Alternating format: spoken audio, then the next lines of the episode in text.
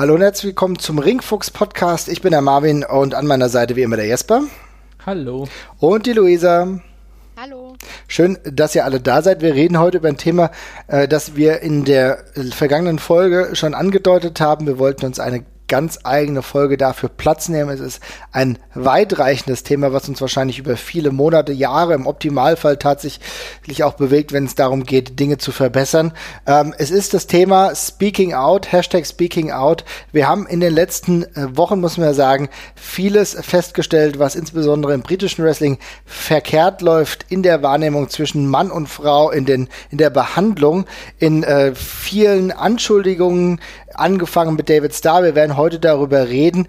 Ähm, wir stellen fest, ich stelle jetzt schon fest, indem ich diese Worte sage, dass es mir schwerfällt, sie komprimiert darzustellen. Und wir versuchen das heute, soweit es geht, ähm, irgendwie breitflächig darzustellen, um diejenigen, die halt jetzt noch nicht so viel davon mitbekommen haben, abzuholen. Gleichzeitig äh, schauen wir, was äh, wurde geäußert. Ich denke, wir sind alle sehr froh, dass so viele Frauen und auch andere, die äh, belästigt wurden, jetzt endlich ihr mal raussprechen konnten und auch mal sagen konnten, was sie in den letzten Jahren erlebt haben. Aber wir versuchen das an verschiedenen Themenpunkten abzuarbeiten, damit wir uns alle ein klareres Bild machen. Denn wir stellen alle fest, es ist überfällig, es ist notwendig und es ist ganz, ganz wichtig und toll, dass dieses Thema jetzt endlich auf den Tisch kommt. Eine Dimension, die ich wahrscheinlich, muss ich tatsächlich für, für mich persönlich auch sagen, äh, gar nicht so wahrhaben wollte, ja, oder gedacht hätte, es wäre besser. Das ist halt auch so ein Punkt. Und dass es aber wichtig ist, dass wir genau darüber jetzt sprechen. Und angefangen hat alles tatsächlich mit der Thematik um David Starr. Und wenn ich das richtig sehe, war das eigentlich erstmal nichts, was jetzt zwingend diesen British Wrestling Kontext hatte, sondern es ging konkret um die Personalie David Starr, dass die leider nicht so positiv ist, wie er sich gerne selber nach außen dargestellt hat, sondern im äh, Beziehungsbereich doch extrem viel nicht nur falsch gemacht hat, sondern extrem Verwerfliches gemacht hat. Jesper, du kannst uns da ein bisschen mehr erleuchten, glaube ich.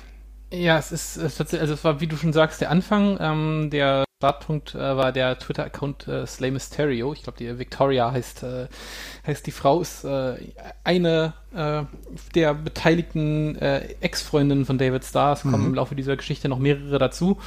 Und wie du schon sagst, äh, war das am Anfang, also es ist tatsächlich dieser Auftakt dieser ganzen Speak-Out-Bewegung. Das heißt, ähm, es war noch gar nicht in dem Kontext davon, dass da, dass, dass da noch mehr kommt. Also wir dachten, es wäre wirklich ein David Starr äh, spezifisches Problem, ähm, was wir da an der, äh, was wir da an der Stelle halt sehen. Ähm, kurzum, also das ist, es ist ein, es ist ein sehr, sehr kompliziertes Thema, auch äh, schon für sich, aber kurzum, David Starr hat eine lange, lange, lange äh, Historie davon, äh, seine Freundin äh, ja, zu betrügen, zu gaslighten und offenbar auch äh, ja, sexuell zu missbrauchen. Das wurde jetzt auch schon zumindest von mehreren äh, der beteiligten Frauen ähm, aufgezeigt. Ähm, und ja, das zieht sich durch Minimum, ich glaube, vier Beziehungen, von denen wir jetzt schon gelesen haben.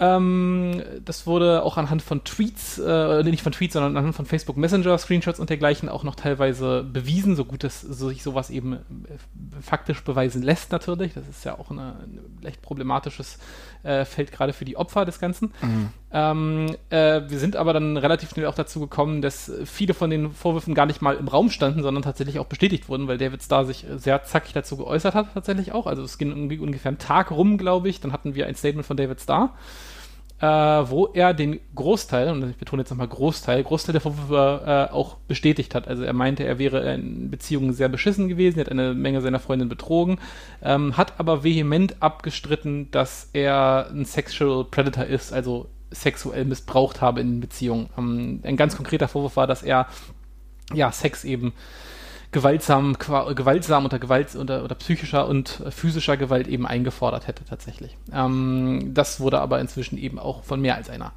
der Frauen eben auch bestätigt. Das heißt, ähm, das können wir vermutlich auch eher Richtung Wahrheit schieben inzwischen oder bestätigt. Ähm, David Starr hat, nachdem das Ganze immer mehr und mehr Fahrt aufgenommen hat, also es haben sich dann eben, hat sich auch einer, ähm, eine seiner anderen Ex-Freundinnen geäußert, die äh, wir zum Beispiel auch ein paar Mal bei der WXW, glaube ich, gesehen hatten. Genau, ich ja. Täusche. Die war da bei den Backstage, äh, also bei den, bei den, auf der Aftershow-Party war die auch mit dabei, die hat sich jetzt auch nochmal geäußert. Ähm, und äh, David Starr hat daraufhin seinen Twitter-Account irgendwann komplett, komplett deaktiviert und ist quasi für den Moment von der Bildfläche verschwunden. Mhm. Also erst einmal David Starr, riesenproblematisch, wurde auch von den ganzen Promotions inzwischen reagiert. David Starr ist nicht mehr OTT-Champion, David Starr ist äh, nicht mehr bei Progress, äh, was auch ein blödes Statement per se war, dazu kommen wir später noch. Ja. Also David Starr ist eigentlich von über, äh, ist auch nicht mehr TNT-Champion, also David Starr ist eigentlich gerade aus dem Wrestling-Business komplett geblackballed. Auch von äh, We the Independent rausgeworfen. Auch von worden. We the Independent rausgeflogen, genau, von seinem, äh, von seinem äh, ich sage, nenne es jetzt mal Label, mhm. ähm, das er noch hatte. Ähm, die machen ohne ihn weiter, haben seine Taten eben auch äh, sehr negativ bewertet und kommentiert und ist jetzt gerade weg. Und ähm, das war Nummer eins. Also äh, der Auftakt für die Bewegung, alles inzwischen mit ziemlich viel Hand und Fuß, wie ich finde. Ja, definitiv. Ähm, und äh, ja, für uns alle, glaube ich, ein ziemlich krasser Schock. Also ich meine, es ist, wir haben oft genug über David Starr gesprochen. Wir hatten ja selber äh, einen David Starr Spezialpodcast auch, den wir inzwischen auch offline genommen haben, aus, denke ich, relativ offensichtlichen Gründen. Ähm, der ja für uns auch was repräsentiert hat, was sehr Positives in, äh, in diesem Wrestling-Business mit der Unionize-Geschichte, auf die wir sehr viel Bock hatten, äh, da aber eben offenbar sich menschliche Abgründe doch relativ nah hinter verstecken an der Stelle. Ja, in, in einer Dramatik, die man ja vielleicht so nicht äh, erahnt hätte, aber ich, es war so wichtig tatsächlich, muss man sagen, dass man mitbekommen hatte, wie die ähm, Ex Frauen von David Starr das mal deutlich gemacht haben. Du hast eben die eine Person genannt, die wir auch irgendwie mal gesehen haben. Das hat es für mich noch viel plastischer gemacht und das hat ähm, für mich das Ganze auch so dramatisch tatsächlich gemacht, auch was sie dann erzählt hat. Ich, ich, weiß nicht, wir müssen ja gar nicht auf die Details eingehen, aber die Art und Weise, wie er sich gegenüber ihr verhalten hat, ist in einer Art und Weise bodenlos, dass ich tatsächlich sehr froh bin, wenn ich diesen Wrestler auch gar nicht mehr in diesem Geschäft sehe, muss ich tatsächlich zugeben, Luisa. Ne? Hm. Ja, also ich schockiere jetzt vielleicht einige, indem ich sage, dass ich nicht irgendwie ungemein überrascht. Ja, klar. Hm. Aber das, hm. äh, das liegt weniger daran, dass ich jetzt David Starr angeguckt habe und habe gedacht, aha, da der äh, misshandelt seine Freundin oder so. Aber eigentlich von meinem Eintritt sozusagen in, ins Wrestling-Fan sein, wurde eigentlich schon schnell relativ klar, äh, welche Grauzonen man dann da teilweise betritt und äh, welche menschlichen Abgründe sich äh, dort auch auftun mhm. äh, gerne und hat mir persönlich, aber auch vielen äh, Mädels, äh, die ich da kennengelernt habe oder auch meinen Freundinnen direkt, mit denen ich da ja gemeinsam gestartet bin, äh, recht schnell beigebracht, immer eigentlich mit dem Schlimmsten zu rechnen. ähm, ja, sehr morbide Ansicht. Aber ich finde halt den David Starr-Fall auch besonders interessant, weil äh, Starr ja jetzt wir hatten ja schon gesagt, es geht nicht speziell erstmal um eine Beziehung Wrestler-Wrestler, sondern ähm, eine, eine ganz normale davon, also normal in Anführungsstrichen, Konstellation Wrestler-Freundin. Mhm. Aber wie schwierig da eben auch das Thema Vergewaltigung beziehungsweise sexuelle Misshandlung überhaupt aufzumachen ist, weil das ist ja normalerweise ein Thema, was man assoziiert mit entweder völlig Fremden oder ähm, Partys, Party-Aufeinandertreffen, aber nicht etablierten Beziehungen. Da wird ja eigentlich eher thematisiert, Sex in einer äh, festen Beziehung ist einfach Sex und kann gar keine Vergewaltigung sein. So. Ja. Und äh, das, da fände ich es halt auch nochmal spannend, wie differenziert auch die Mädels in ihren Aussagen darüber gesprochen haben und darauf dann auch äh, das Augenmerk gelenkt haben. Mhm. Und ich glaube, das ist mit auch Grund gewesen, weswegen sich dann einige weitere äh, hinterher äh, ja auch über ihre eigenen Erfahrungen ähm, öffentlich gemacht haben. Ja. Jesper, wolltest du gerade was sagen? Ja, nee, ich wollte äh, tatsächlich, also ich die, äh, eine der, der Diskussionen, die ja auch gleich in dem Zuge wieder aufkam, war die Frage der Beweisführung, ähm, wo ich, über die ich mich jedes Mal erneut sehr ärgere, weil ich fand, äh, gerade an dem Beispiel ähm, ist ja eigentlich sehr offensichtlich geworden, wie schwer es mit der Beweisführung ist. Ne? Das war eine Situation, äh, wo äh, die betroffene Frau gesagt hat, es pressured into sex an der ganzen mhm. Geschichte. Wie, wie beweist man sowas? Und dann kommt die Aussage, ja, Screenshots und dergleichen sind, sind kein Beweis. Und dann denke ich mir, ja, dann, dann gibt es dafür in der Regel halt einfach kein Beweis in der Form. Wie, wie, soll, wie soll das funktionieren? Also wenn wir, wenn wir, wenn wir nicht generell versuchen, Opfern an der Stelle irgendwie zu glauben, mhm. äh, wird da nie irgendetwas passieren an der Stelle, weil es oft eben Situationen sind, äh, die ja, sich äh, auch erst im Nachhinein für die, für die Opfer halt auch entschließen. Ne? Also klar, wenn mhm. ich jetzt bei einer, bei, einer, bei, einer, bei, einer, bei einer Vergewaltigung durch, durch einen Fremden, wenn ich, kann mhm. ich danach zur Polizei gehen und sagen, was passiert ist, aber in einer Beziehung ist es eben oft nicht so eindeutig, die Lage. Und man merkt eben nach dem Trauma auch halt erst später, was da eigentlich gerade passiert ist. Ne? Also was man was einem, was einem eigentlich zugestoßen ist. Ja, das ist ja tatsächlich, ja, tatsächlich ist es ja aber auch so, ähm, wenn du das gerade sagst, dass es ein Realisationsprozess ist und wenn ja, wir da schon ja. an dieser Stelle schon äh, sagen, ja, bitte Beweisführung und so, also dann stelle ich tatsächlich auch mal ein bisschen provokant die Gegenfrage, wer bist du, mir sagen zu müssen, dass ich dir, dass, dass ich dir einen Beweis liefern muss, äh, wenn du meinem Wort jetzt erstmal nicht traust, ja, das ist also, da merke ich ja in diesem Gegenüber tatsächlich schon ein gewisses Misstrauen, ähm, ja. wo man auch sagen muss, ich erzähle das, ich öffne mich und wenn ich dadurch dann gleichzeitig wieder zurückgedrängt werde in eine Sage, äh, Lage, ich bin jetzt hier gerade nicht vor Gericht, die Beweisführung, die kann später sehr gerne stattfinden und die wird vielleicht, in, hoffentlich, da kommen wir nachher noch dazu, vielleicht auch in dem einen oder anderen Fall in strafrechtlich ähm, relevanten Fällen dann auch genauso geführt. Aber es geht hier auch erstmal um den Aufbau eines Falles. Es geht erstmal darum, eine Beweisführung überhaupt erstmal anzubringen und erstmal den Tatverdacht dementsprechend, wenn wir jetzt beim juristischen Sinne sind, überhaupt erstmal zu artikulieren artikulieren. Und da merke ich diese typische Abwehrhaltung von sehr, sehr vielen, ja. die sagen, ja, wo sind die Beweise? Tatsächlich ähm, kann, man, kann man immer darüber reden, aber das zu nutzen in einem in einer Interaktion, wo offenbar sich gerade jetzt äh, äh jemand erstmal äußert und für mich repräsentiert es dann immer das Gefühl, okay, ich will es eigentlich nicht hören, deswegen zeig exakt. mir doch mal, welche Beweise du hast. Exakt, exakt. Ich glaube auch, das ist der, das ist der Reflex dahinter, dass man, dass man es gar nicht möchte. Also es wird sowieso auch können wir auch ganz offen sagen, sehr oft von Arschlöchern einfach benutzt, dieses, dieses Argument. Also die, die es wirklich offensichtlich nicht wollen und die, glaube ich, auch eine gesunde Portion Frauenhass und, oder Misogonie in sich tragen bei der ganzen mhm. Geschichte. Ähm, weil, also erstmal, du hast gerade das, das Wort, äh, das, das, das, die rechtliche Komponente auch angesprochen. Das ist, das ist ja genau der Punkt. Es geht ja im ersten Schritt gar nicht davon, dass wir sagen, die Leute sollen jetzt instant in den Knast. Das mhm. ist ja überhaupt nicht der Punkt an der Stelle. Also das äh, es wäre schön, wenn wir irgendwann dahin kommen äh, im Laufe dieser, äh, dieser Beweisführung, dass wir auch diese Leute rechtlich belangen können. Aber im ersten Schritt geht es ja darum, dass Leute darauf aufmerksam machen, dass das passiert ist. Die, in der Regel sehe ich nicht, dass die schreien, der muss jetzt eingesperrt werden. Das ist, das ist meistens, das ist meistens nicht das Argument. Das Argument ist meistens, ihr beschäftigt jemanden und ihr feuert jemanden an, der das getan hat. Das ist erst, das ist erstmal die Aussage, die dabei kommt.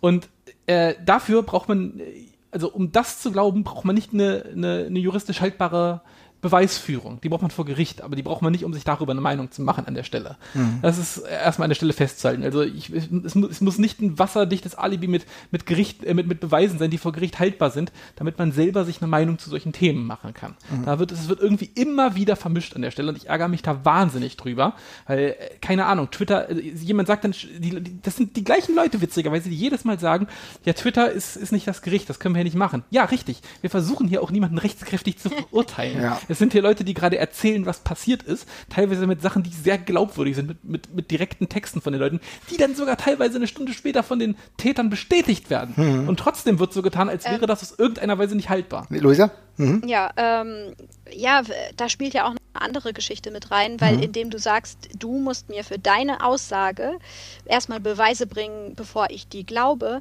ist ja die Kehrseite im Prinzip von ähm, die andere Partei muss mir gar nichts erbringen, weil ich der zuerst glaube. Man könnte jetzt ja genauso gut sagen, okay, ähm, beschuldigte Person, äh, bring du erstmal Beweise, die, äh, die deine Unschuld beweisen, so, bevor du hier irgendwelche Anschuldig Anschuldigungen machst. Aber Fans, denke ich auch, gerade Fans, ähm, tendieren ja dann eher dazu, erstmal von der Unschuld ohne Beweislage ihrer, ihres Fanidols mhm. oder der Person, von der sie Fans sind, auszugehen.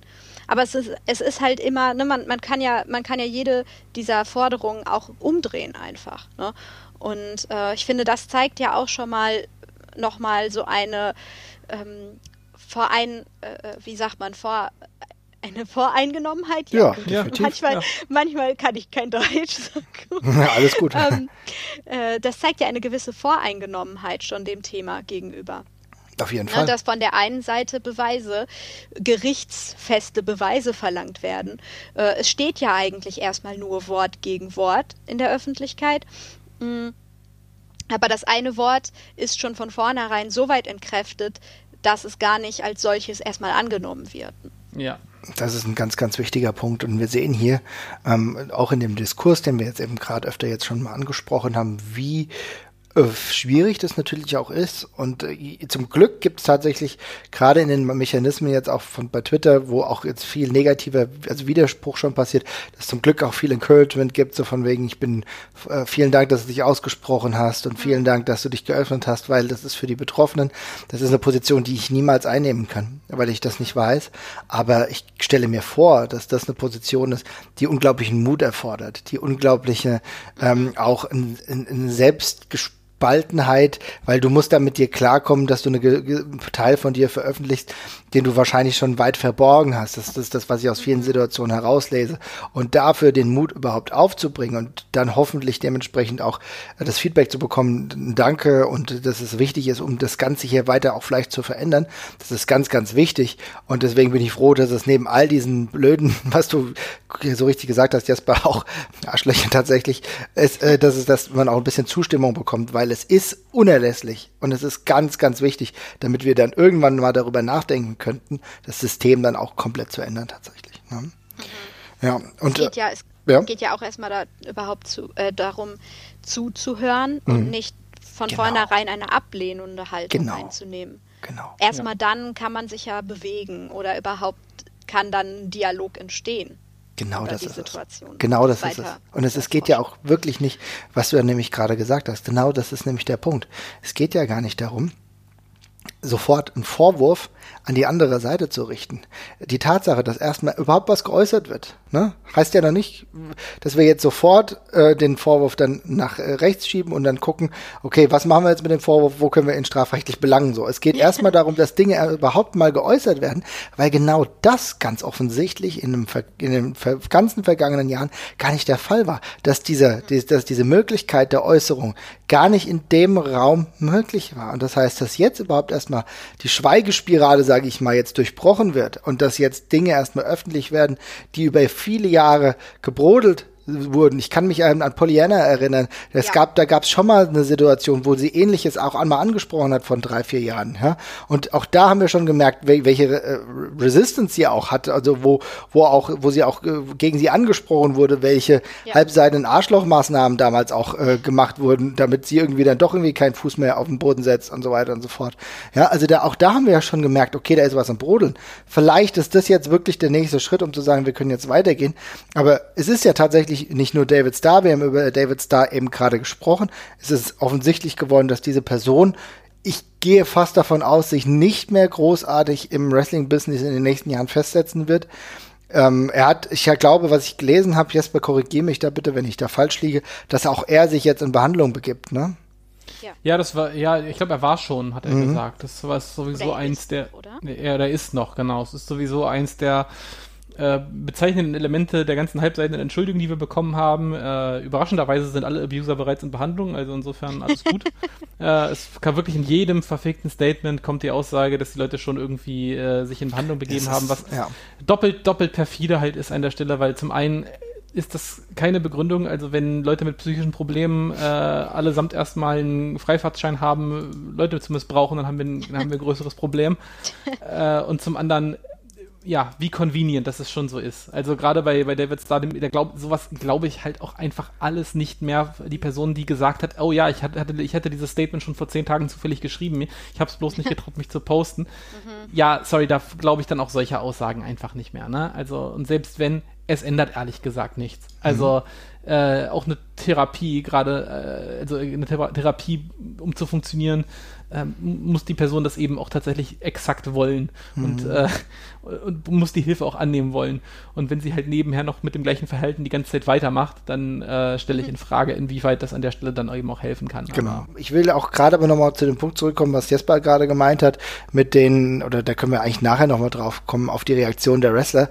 Da wird mir sehr viel auch schon sehr slick mit Corporate-Erklärungen ähm, gearbeitet, die ich insofern yes. auch nicht abnehmen will. Wollen wir da jetzt drauf zu sprechen kommen oder wollen wir da nachher drauf zu sprechen kommen? Jesper? Nee, das können wir jetzt gerne direkt Alles klar, weil tatsächlich. Wir müssen, wir müssen ja, wir müssen ja auch den Fokus jetzt von dieser David Star-Sache genau. mal auf das Größere erwähnen, weil David Star ist die eine Geschichte, aber wir haben ja es ja mit einer Pandemie tatsächlich zu tun an der Stelle offensichtlich, ja. äh, die auch äh, einfach schlicht und ergreifend ein extremes strukturelles Problem ist. Also go. Ja, genau. Und zwar, äh, du hast ja eben schon gesagt, es geht hier tatsächlich, ähm, nähert sich auch Speaking Out ganz klar dem britischen Wrestling und wahrscheinlich auch das äh, gesamteuropäische Konstrukt des Wrestlings.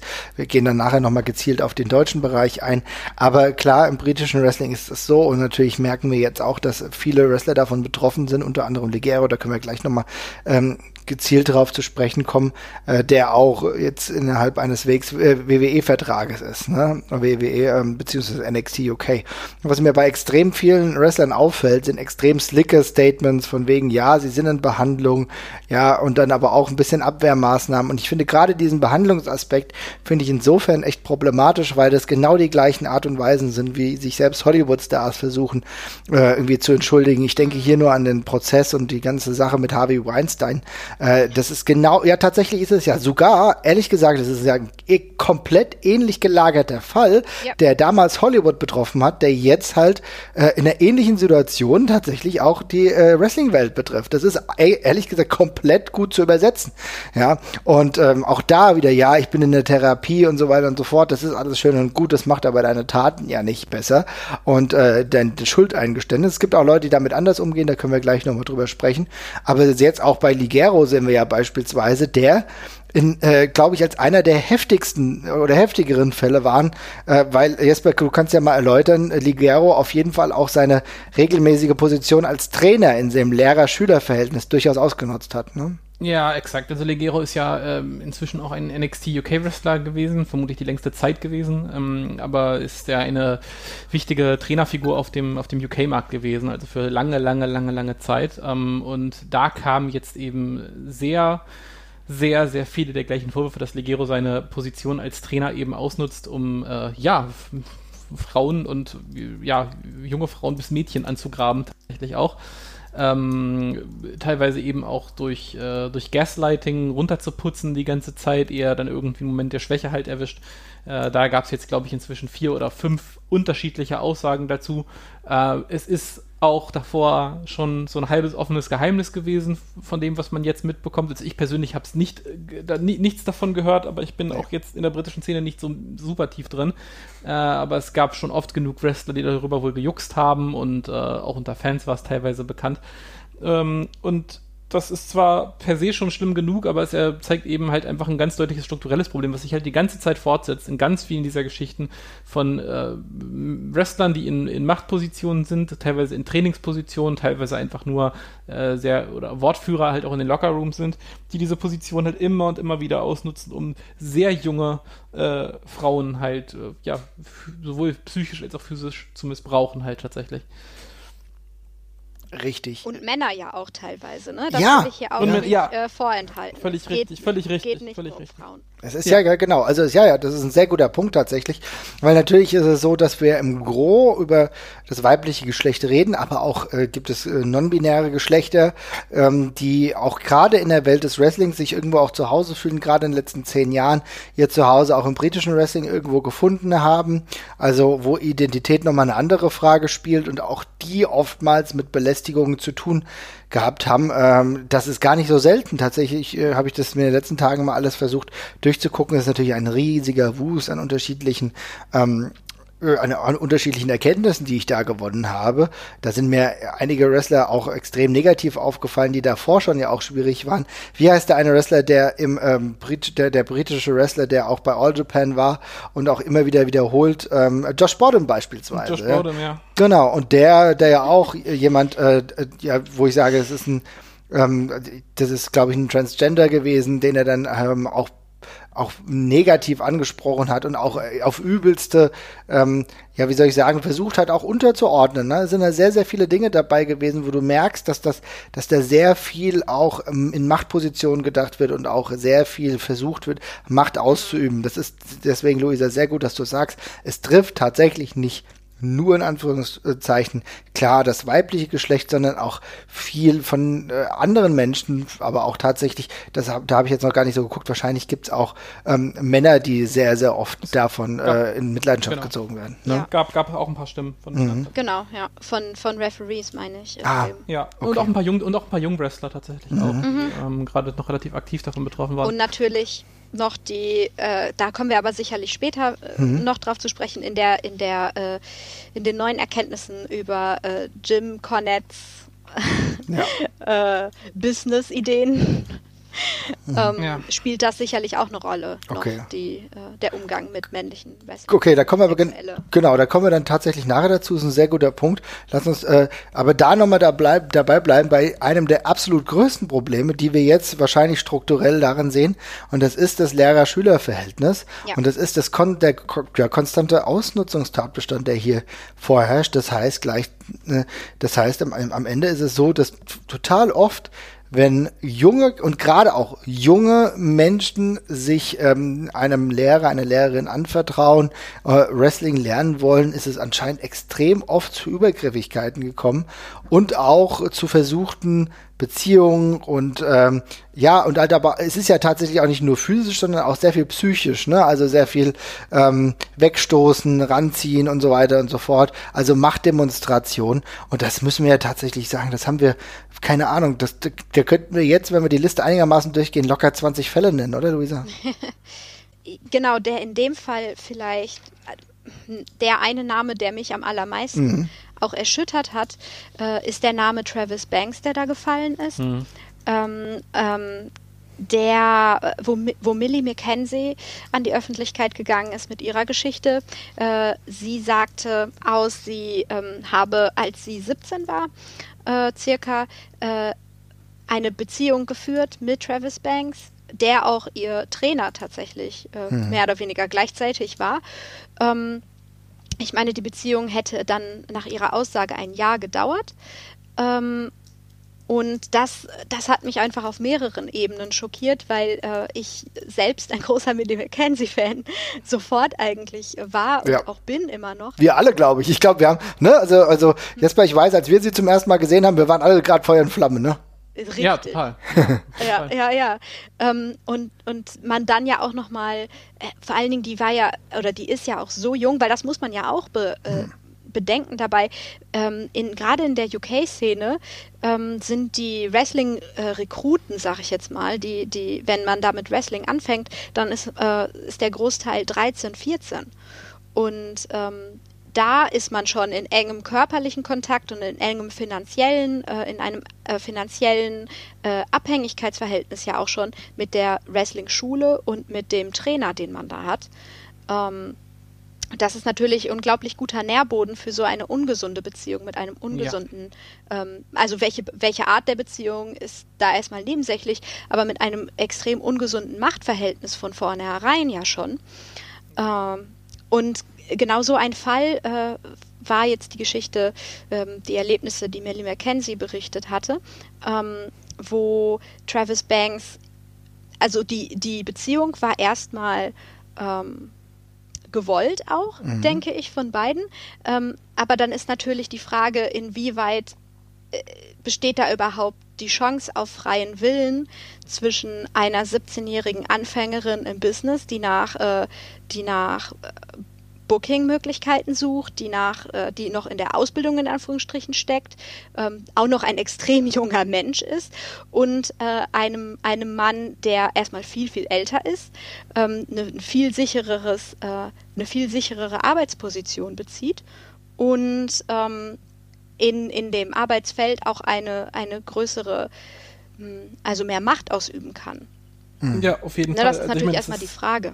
Das, das, das, das Ungleichgewicht erstreckt sich ja über jede, über jede Facette dieser Beziehung, wie du gerade schon, schon gesagt hast. Also, das müssen wir auch nochmal sagen. Äh, dieses, das ist so ein exemplarischer Fall tatsächlich, äh, über den wir auch sehr unbedingt diskutieren wollten, weil er, glaube ich, einer ist, wo man, äh, wo man sich zumindest ein paar Sachen ableiten kann über das, wie wir in Zukunft weitermachen um, und, und schauen, dass, dass so etwas nicht mehr vorkommt.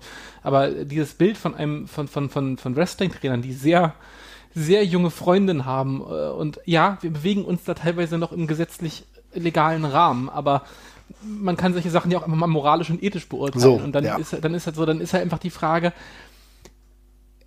okay, es mag den Ausnahmefall geben, dass eine 18-Jährige im Kopf schon super weit ist und sich in einer Beziehung mit einem 30-jährigen Mann auf einer Ebene bewegen kann. Ist das auch nur im also ist da, besteht auch nur die Möglichkeit, dass das halbwegs, also das, das, gibt es einen Grund, dass das im Wrestling so häufig vorkommt, die ganze Zeit? Oder ist es einfach so, dass es halt ein extremes Gefälle gibt von Männern, die da ihre Macht die ganze Zeit aus, ausnutzen können, die ganze Zeit? Und ich meine, ich, wir selber, selbst in Europa, also im Eurocatchen gab, gibt es so viele von diesen männlichen Trainern, die andauernd junge Freundinnen haben. Einer hat auf Twitter auch geschrieben, dass es einfach super viele Trainer gibt, die einfach immer den jüngsten Trainee als, als Freundin haben und sich nie, das nie hinterfragt wurde Ja, ja. dass die einfach immer mit, mit 17- und 18-Jährigen die ganze Zeit zusammen sind. Und das ist in der Regel scheiße ungesund, was da passiert. Also das ist ein ganz guter Punkt. Ich will noch mal ganz kurz darauf äh, bleiben, denn ich, für mich ist es ein ganz markanter Punkt, der sich durch alle Geschichten eigentlich, die wir jetzt in den letzten Tagen mitbekommen haben, ja durchzieht. Die Altersdifferenz. Ne? Und äh, also ehrlich gesagt finde ich das das ist leider für mich auch absolut krank. Ja, ich äh, kann nicht nachvollziehen, dass das, ähm, abgesehen davon von diesem Lehrer-Schüler-Verhältnis, was ich auch sehr sehr problematisch finde, worüber wir nachher noch mal vielleicht in dem Outlook, was wir vielleicht ändern können, tatsächlich nochmal sprechen müssen. Aber die Tatsache, wie oft das der Fall ist, dummerweise ertappe ich mich dabei und denke darüber nach und muss feststellen, vielleicht ist es auch ein gesamtgesellschaftliches Problem und gar kein nur Wrestling-spezifisches Problem. Denn wenn wir uns angucken, ich habe in den letzten Wochen, Monaten immer mal wieder Dokus angefangen, die konnte ich gar nicht zu Ende schauen. Ich will da nicht zu weit weggehen. Aber wenn wir uns die ganze R. Kelly-Geschichte angucken, ja, da ist, hat das genauso, es ist ja genauso, das hat genauso ähm, den Hintergrund, dass auch R. Kelly beispielsweise immer der Mentor für Jüngere war, ja, die er vermeintlich irgendwie produzieren wollte und selbiges dann ausgenutzt hat. Also, und das, äh, das ein- wenn du jetzt rausguckst aus der Wrestling Bubble, ist es ein Merkmal, mit dem wir uns auseinandersetzen müssen. Ich habe da gar keine Lösung dafür, aber es zeigt sich, dass es hier ein extremes Problemverhältnis gibt für die vermeintlichen Mentoren, die sich extrem Jüngere suchen, beziehungsweise dort landen. Ich weiß nicht, ich bin kein Psychologe. Ich wollte das nur mal in den Raum stellen, weil ich finde, das ist ein ganz, ganz großes Problem, mit dem man endlich mal umgehen muss. Denn äh, das sorgt für ungesunde Tatbestände und ungesunde Leben, zumindest für die Betroffenen, wie wir jetzt erneut feststellen. Sorry, dass ich mal kurz eingehakt Nee, habe. alles gut. Ich möchte da auch gleich ja noch was zu wichtig. sagen. Ich möchte da noch gleich kurz was zu sagen, weil du hast gerade gesagt, das ist ein gesellschaftliches Problem. Mm, Und das stimmt ein Stück weit bestimmt auch. Du hast ja R. Kelly angesprochen, äh, mit Michael Jackson hatten wir einen ähnlich gewichteten Fall. Es gibt's, ich meine, guck dir den fucking Wendler an mit seiner, mit seiner 19- oder 20-jährigen Freundin oder wie alt Und da lachen wir aber drüber. Das ist auch ein Problem. Ja, natürlich. Genau das ist diese halt, Normalisierung ist Ja. auch Ja. ein Riesenproblem. Ja, ähm, also auf so, jeden- wenn ich, Sorry, ich sorry. Nur, kurz zur, nur kurz zur Normalisierung. Ähm, äh, klar, das sind jetzt äh, legale äh, Beziehungen in Anführungsstrichen, aber äh, generell das Thema äh, der Sexualisierung von Minderjährigen oder immer jünger werden, äh, jüngeren ähm, Zielgruppen sozusagen, äh, ist auch einfach ein Thema, was damit reinspielt, was natürlich die Hemmschwelle ungemein senkt, sowohl bei Täter als auch bei Opfer, ähm, der Akzeptanz gegenüber dann, ähm, als auch bei der Gesellschaft im Allgemeinen, die dann eben darüber lacht und die auch dann nichts macht oder äh, die das eben als normal betrachtet. Äh, genau, und da, das macht es natürlich auch noch viel, viel, viel, viel schwerer, darüber dann zu reden und damit ähm, auch was zu erzielen. Also, weil da, bei gerade bei Millie McKenzie, da sind wir, glaube ich, auch schon wieder bei der, bei der, äh, wie sagt man, was ist denn Consent auf Deutsch? Bei der Ja, Zustimmung. Zustimmungsfrage, Mhm. ähm, wie auch bei, äh, bei ähm, sexueller Misshandlung in einer festen Beziehung, ähm, ist da immer ja auch die Frage äh, zu klären, wie weit, äh, was ist mit der Zustimmung in dem Fall, weil ähm, die Zustimmung zur Beziehung hat ja selbst das, äh, der jüngere Teilnehmer dann gegeben. Mhm. Aber inwieweit konnte das überhaupt gegeben werden? Da lege ja dann die Verantwortung bei der Umwelt, bei den, bei den anderen Menschen vielleicht auch und bei dem anderen Partner in der Beziehung. Äh, und es ist vielleicht, für, für mich ist das auch immer ein Stück weit, äh, ja, die traurige Wahrheit, dass diese, dass diese Verantwortung willentlich auch nicht wahrgenommen wird. Sehr guter Punkt. Hm, ja, also das, das ich will, äh, genau, ich wollte noch eine Sache, du hast gerade, du hast ja, du, du hast ja vorhin die, die das Entertainment-Geschäft angesprochen, wo es, wo es ja mehr von äh, auch, auch diese Fälle gibt. Ich möchte aber trotzdem noch mal ganz kurz sagen, also auch wenn wir diese, wenn das ein gesellschaftliches Problem ist, es ist jetzt halt einfach, das müssen wir halt ganz klar sagen, eine krasse Häufung im Wrestling-Geschäft. Auf jeden das Fall. Ist, das ist prozentual gesehen, was jetzt rausgekommen ist alleine, ist das eine absurd große Zahl gemessen daran, wie klein das Wrestling-Business ja. eigentlich per se ist. Wir dürfen nicht vergessen, wie wenig Beteiligte es da gibt. Es sind jetzt nicht, ja. es ist nicht eine Handvoll. Es ist eine Bubble halt auch, ne? Es ist, es ist halt eine Bubble. Also ja. ich, weiß nicht, ich, weiß jetzt nicht, wie viele, wie viele Leute es jetzt in UK gibt, die, die irgendwie im Wrestling-Kontext arbeiten, aber lass es tausend sein oder sowas, ja. Und das ist geisteskrank viel, was dafür rausgekommen ist. Und da muss, und da kommen wir an den Punkt, natürlich, also es gibt sicherlich einfach aus, aus also die, die anderen Geschäfte, in denen das passiert, die haben da vermutlich andere Schutzmechanismen. Und die haben sie sicherlich auch nicht teilweise aus den, aus den besten Gründen, sondern auch einfach, um ihre Stars zu schützen, dass die keine Scheiße bauen, dass da Leute aufgibt, die darauf aufpassen, dass da sowas nicht passiert. Aber zumindest scheint es da irgendeine Art von Schutzmechanismus zu geben, der zumindest generell ein bisschen besser greift. Sehr gut. Gerade im, im, Wrestling ist es, glaube ist, ist, glaub ich, der Punkt, wir haben, es ist eine Do-it-yourself-Branche, müssen wir uns mhm. nichts vormachen. Äh, es braucht auch keinen sonderlich großen Skill, um Wrestling-Trainer zu werden. Also ich möchte jetzt keine Namen nennen, aber es gibt genug Wrestling-Trainer, die beschissen wresteln sogar. Die haben, also die bringen wenig, die bringen wenig Gründe mit, Wrestling-Trainer zu werden. Grüße die Schweiz, doch, kann man schon mal machen. ja. Ich sag nichts. Aber das Ding ist, äh, es gibt, also, äh, die, die, diese Leute haben halt, äh, durchlaufen halt in der Regel keine Form der mhm. äh, psychischen Schulung für dieses, für das ganze Ding. Die haben, die haben, die kriegen kein, kein Trainer-Mindset vermittelt. Da wird auch nicht geprüft, ob die als Trainer fähig sind, ob die, ob die die nötige, äh, die nötige Sozialkompetenz haben, um überhaupt Trainer zu sein. Und das, selbst das sind ja Sachen, die werden ja zumindest auch bei, bei, bei anderen Kindersportarten gemacht. Also jeder Fußballverein, natürlich, ich weiß, es gibt auch genug Fälle von, von Fußballvereinen, wo äh, sich Arschlöcher zum irgendwie für F- oder E-Jugendtrainer äh, ja, ja, klar. haben. Aber mhm. in der Regel in Sportvereinen wird darauf geachtet, dass Leute Kinder trainieren können, die dafür auch ausgebildet sind und eine Kompetenz dafür haben, das zu machen. Da wird auch mit drauf geachtet, auch von Eltern und dergleichen. Und diese ganzen äußeren Schutzmechanismen, die gibt es im Wrestling, glaube ich, größtenteils einfach gar nicht. Weil da, diese da, Branche ist es ist von, sorry, ich will ganz kurz aufnehmen, die, ja, ja. die, die, Branche ist, die, die, die, Branche ist von außen völlig undurchsichtig für, für, für, für Leute, die da gerade reinkommen. Äh, man verlässt sich drauf, dass die Leute, die da sitzen, da schon aus einem Grund sitzen, hoffentlich, und geht da quasi blind rein. Und ich glaube, das rächt sich jetzt auch in Teilen ganz enorm. Mhm. Luisa? Ja, ich wollte dich ja vorhin nicht unterbrechen, da war ein Loch in meiner Verbindung. Das alles ist gut, meistens der Fall, wenn ich euch reinquatsche. alles gut. ähm, äh, da, da, sprichst du aber auch einen Punkt an, der mich auch oft zur Weißglut treibt und ähm, nicht nur jetzt in diesem Zusammenhang, sondern eigentlich im allgemeinen Zusammenhang.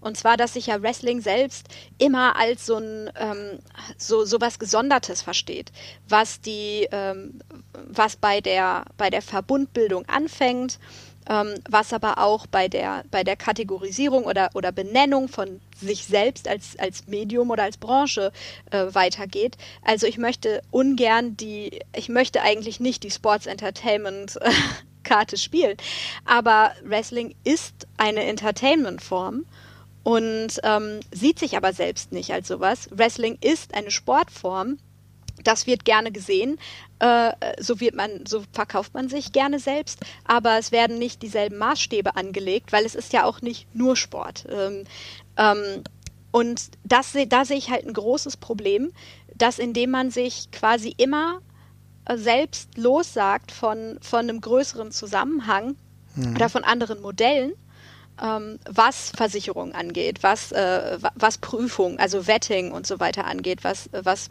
Richtlinien und irgendwelche Normen angeht, ähm, er, er gibt sich halt schnell so eine Eigenbrötlerei und so eine, äh, so eine Selbst, wie soll man das sagen, so eine äh, autonome ähm, Mini-Regierung in diesem ja. Bereich, die ja. eben auch, äh, und, und das, das, äh, das treibt mich regelmäßig zur Weißglut, ähm, weil, äh, ja, da, es gibt dann einfach, es wird ja gar nicht zugelassen, dass äh, irgendeine neutrale Stelle, die nicht finanziell unbedingt immer abhängig ist, dann von, von diesem Mini, von dieser mhm, Bubble, mhm, ähm, da auch mal von außen drauf gucken kann, um einzuschreiten. Einfach, weil es immer gut ist, zwei Perspektiven zu haben.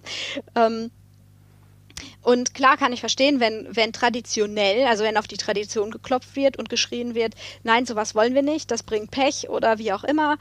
Ähm, ja, aber, aber es herrschen dadurch ja eben völlig unhaltbare Zustände, wie jetzt wieder deutlich mhm. rauskommt. Und ob ja. das jetzt Healthcare ist oder, oder diese ja. ähm, äh, oder, oder die sexuelle Gewalt mhm. und, und die Behandlung von, von Frauen und anderen Geschlechtern äh, oder überhaupt Minderheiten. Ja. Ähm, ne, das ist ja in, ich finde, das hängt ganz eng auch zusammen. Ja, und äh, ganz ehrlich, ähm, ich will davon wegkommen. Ähm, ich will tatsächlich, also wer, das, du sprichst ja jetzt schon einen sehr progressiven Ansatz an und du legst gerade schon die Brücke vollkommen richtig dazu, zu dem, was sich ändern muss. Und ich sehe, ich, de ich denke tatsächlich, dass es einen Weg geben muss, der hin zu einer gewissen Änderung dieses gesamten Konstrukts ähm, gehen muss. Also ich stimme dir da vollkommen zu. D den Punkt, den du jetzt eben gemacht hast mit, ja, es gibt ja keine Mechanismen, weil man hat es immer schon so gemacht und so, ne? Und du hast ja auch Gewerkschaften angesprochen, Gesundheitssystem. Ich glaube, wir müssen tatsächlich davon wegkommen.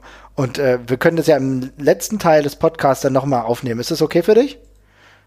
Ja, klar. Sehr gut. Und äh, dann machen wir das nämlich so, weil ich finde gerade diesen, diesen Ansatz fand ich von dir extrem gut, dass wir da nochmal drauf gucken. Ich würde trotzdem nochmal sagen, dass wir mal schauen, dass wir ähm, das, was wir jetzt alles gesagt haben, nochmal mit ein paar Namen, die so schlimm es auch sein mag, nochmal ähm, ja, unterfüttern tatsächlich. Und ein extrem negatives Beispiel, auch in, der in den letzten Tagen, auch der ja einfach relativ bekannt ist, in den letzten Tagen extrem schlecht weggekommen ist von allen Seiten, ist erneut, und das muss tatsächlich kaum jemanden noch überraschen, Jimmy Havoc, äh, der ähm, mehrfach äh, ja auch negative Kommentare über sich wahrscheinlich hat lesen müssen bei Twitter, aber das hat halt einen Hintergrund, unter anderem auch, dass äh, auch sexuell übergriffig geworden, ne Jesper?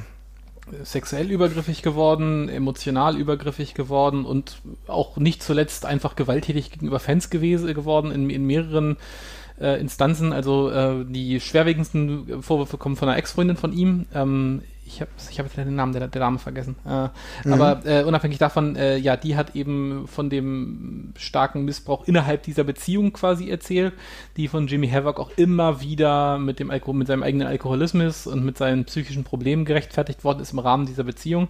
Ähm, es gab aber auch schon andere Fälle, die schon davor auch öffentlich waren. Also ich kann mich immer noch sehr gut an diesen äh, ich komme jetzt mal zu Progress-Verfehlung Nummer eins. Ähm, äh, die sich wirklich nicht mit Ruhm bekleckert haben in den mhm. letzten Tagen. Äh, der, der, Jimmy Havoc hat einen Fan einfach, der, also der Fan ist zu ihm in die Bar gegangen nach einer, nach einer Show und hat ihm gesagt, war ein cooles Match vorhin und Jimmy Havoc war rotzbesoffen, hat dem Fan einfach eine gezimmert. Einfach grundlos. Und die Aussage von Progress war, ja, er ist in der Bar, ist er ja als Privatperson, da, da können wir nichts machen. Das ist halt, da ist er nicht, da ist er nicht so Dumme Aussage, echt. Ja. Ja. Und das ist, jetzt könnte man, also wie gesagt, ich find, verstehe, dass wenn Leute immer auf mehr als eine Geschichte gucken wollen, aber es gibt von Jimmy Havoc so viele Stories, die in die Richtung gingen. Ich kann mich noch gut an vor drei, vier Monaten erinnern, als er bei AEW war, wo er sich, glaube ich, mit äh, Excalibur äh, geschlagen hat oder mit mhm. Scorpio Sky, ich weiß nicht mehr genau, wer von beiden es war, äh, mit denen er sich angelegt hat. Einer hat geschlichtet, mit dem anderen hat er sich geschlagen. Da war er auch wieder angeblich rattenstraff. Und äh, jetzt wurde aber AEW auch quasi erstmal kaltgestellt, aber das Statement ging mir auch zu sehr in die Richtung, dass ihn seine eigene Krankheit jetzt quasi in diesem Fall schützt. Also sorry, das das geht halt nicht. Ja. Also es ist, ist nochmal, du hattest ja schon zu Anfang gesagt, Jasper, aber ähm, eine psychische Krankheit ist kein Freifahrtschein. Mhm. Also das, das spricht einen genauso wenig äh, frei von, von, äh, von Taten wie jeden anderen. Also. das ist ein guter Punkt, ja. Das, das, ist, das ist mir, das ist mir nochmal sehr wichtig, weil, ähm, weil es ist ja auch dann einfach, äh, gerade wenn man selbst irgendwie ähm, psychisch in irgendeiner Form beeinträchtigt ist, dann ähm, Mitleid zu empfinden, vielleicht sogar mit der Person. Ähm, in dem Sinne, dass man sagt, ich ne, man, man kann auf irgendeiner Ebene diese Probleme nachvollziehen. Mhm. Ja. Äh, aber das lenkt natürlich total ab von, von den Taten, die dann trotzdem vollzogen werden. Ja, Und, ja total. Ähm, ich meine, ich meine, AE, ich weiß jetzt gar nicht, was AEW wörtlich gesagt hat im Statement, ähm, aber es, sie haben ja Jimmy Havoc, meine ich, in, Thera äh, in, in Therapie äh, geschickt, mhm. beordert. ähm, und das, also finde ich halt auch, äh, gerade Jimmy Havoc ist jetzt so ein schwerer Fall, weil man einfach nicht genau weiß, wie man da zu handeln hat. Wo setzt man jetzt an? Weil jetzt eine tatsächliche, eine Geldstrafe, eine Gefängnisstrafe, wie auch immer, äh, bringt da natürlich überhaupt nichts, weil das ja gar nicht Kern der Sache ist. Aber gleichzeitig, wenn ähm, die Person dann, oder so kommt es mir immer vor, wenn die, wenn die Person dann in Therapie geschickt wird, äh, habe ich oft so auch das Bedürfnis, aber doch mehr irgendwie zu fordern. Ja, natürlich. Also das, ne? das, also, das, das, das, ist, das ist, also dass diese Person in Therapie geschickt wird, ist ja eine Maßnahme für diese Person. Genau. Also die damit, Andererseits, die damit ja. Andererseits ist es ja genau die Stelle, wo man überhaupt erstmal, also es ist ja, ist ja des Pudels Kern. Also mhm. ähm, ist ja meistens der Auslöser, wie auch immer, der, der Katalysator für dieses gewalttätige Verhalten. Insofern äh, macht es für mich schon sehr Sinn, da anzusetzen. Und erst wenn da überhaupt irgendwas äh, passiert ist, ob das, ob das ist die, die Ausnüchterung oder wie auch immer, äh, die Med äh, irgendwie Medikamente, verschriebene Medikamente, äh, die überhaupt erstmal einen in Anführungsstrichen stabilen Zustand wiederherstellen können, erst dann kann man, finde ich, ansetzen, ja, mit, äh, mh, mit tatsächlichen Konsequenzen für diese für diese Taten. Aber es ist natürlich äußerst unbefriedigend. Ja, ne? ist es, definitiv. Jesper, du wolltest noch was sagen? Ja, also das Ding ist, äh, ja, ein Stück weit stimme ich dem zu, äh, andererseits auch wieder nicht, weil also natürlich kann man äh, kann, muss man davon ausgehen, dass, dass äh, so ein so ein Verhalten, äh, dass, dass, dass, der, dass diese Krankheit, die er hat, wenn er Alko wenn er wenn er wirklich an Alkoholismus erkrankt ist oder psychische Probleme hat, äh, dass die dass die so ein Verhalten befeuert auf jeden Fall gleichzeitig ist es ja aber so, dass nicht jede Person, die psychische Probleme hat oder an Alkoholismus erkrankt ist, halt zu solchen physischen Gewaltausbrüchen durchgehend immer und immer wieder neigt. Das steht ja auch ein Stück weit auch für sich. Also das mhm. ist natürlich ein Katal wie du sagst, ein Katalysator, aber es, generell würde ich die Frage stellen, selbst wenn er diese Probleme in den Griff bekommt, ist das eine Person, die man in irgendeiner Form wieder in so einen in so ein Geschäft reinlassen sollte. Das mhm. auf so Nein, einer, das auf, auf keinen Fall. Eben drum. Und das ist, eine, das ist eine Aussage, die kann man in meinen Augen auch direkt treffen. Dass man sagt, das war's auf jeden Fall komplett, für immer. Wir werden aber darüber hinaus auch gucken, dass er eben noch Hilfe bekommt äh, mhm. für die Probleme, die okay. er halt hat. Ja, gut. Aber ein ganz wichtiger Punkt in all dieser ganzen Diskussion ist, und da kommen wir nicht drum herum, dass einfach eine ganze Reihe von Leuten und wirklich eine größere Reihe von Leuten aus diesem Business rausfliegen und nie wieder in irgendeine Position kommen, in die sie irgendwie sowas machen können. Hm. Also, also ja, es gibt sehr viele strukturelle Probleme, die wir da angehen müssen, das ist das Wichtigste, aber es gibt auch einfach sehr viele Personalprobleme ja, mit Leuten, die sowas einfach nicht machen dürfen, die auch in jedem anderen Sport, wo da mehr drauf geachtet werden, den Stiefel kriegen würden. Tatsächlich, bin ich, mhm. und, bin ich ja. Hm. Und das ist, das ist vor allem das, das ist vor allem das, was erstmal jetzt imminent hilft. Also alles andere braucht Zeit, aber das Wichtigste ist, dass irgendwie alle Abuser, von denen wir es jetzt gerade wissen, dass die rausfliegen. Da gibt es jetzt auch gerade keine, das ist jetzt auch nicht die Zeit für zweite Chancen. Nee. Ja, das eben, ich möchte vorbei. das auch permanent bitte sehen ja. als Lösung. Ja. Weil es passiert ja schon öfter, dass mal irgendwer in eine Kontroverse gerät. Ja. Ähm, dann wird diese Person gefeuert, suspendiert, wie auch immer, und zwei, drei Jahre später äh, wieder zurückkommt. Mhm. So. Hulk Hogan. Ja, ja, klar. Als prominentes Beispiel. Aber ähm, das, das muss einfach enden. Ja. Also weg damit und zwar bitte permanent. Ja, bin ich bei dir. Also das, das, ja, das, das, das, Ding, das Ding ist ja auch, sorry, wenn ich nochmal kurz, äh, es, es, ist ja auch nicht so, als wären da jetzt keine Namen bei gewesen, bei denen wir es schon 20.000 Mal gehört hätten. Ja, also wir genau, reden, wir genau, reden, genau, genau. Wir reden immer noch, wir reden immer noch über fucking Bram, der noch, der noch catcht, aus irgendwelchen Gründen, obwohl wir das immer und immer wieder wussten. Mhm. Äh, das ist, da gibt es eine ganze Reihe, ich meine, Jimmy Havoc war auch kein neuer Fall. Nein. Auch die Geschichte, also das, da ist so viel bei, wo, wo, wo eben wir alle und, und das Geschäft halt vor allem äh, auch immer noch geschlafen haben, aber das muss jetzt halt einfach ganz klar ja, sein. Oder eine bewusste, und das ist auch ein Punkt, den wir uns, glaube ich, auch immer wieder auch selber ähm, vor Augen führen muss, müssen, eine bewusste ähm, ignorant an den Tag gelegt haben. Und ich glaube, das ist ja, etwas, äh, dem, da müssen wir selbst reflektieren, tätig, tätig werden. Gut, klar, für uns stand immer fest im Diskurs, als wir gesprochen haben, dass wir zu einer Show, bei der Bram, äh, gerade wenn er mal in Deutschland ist, da gehen wir nicht hin. So, ne? Weil mhm.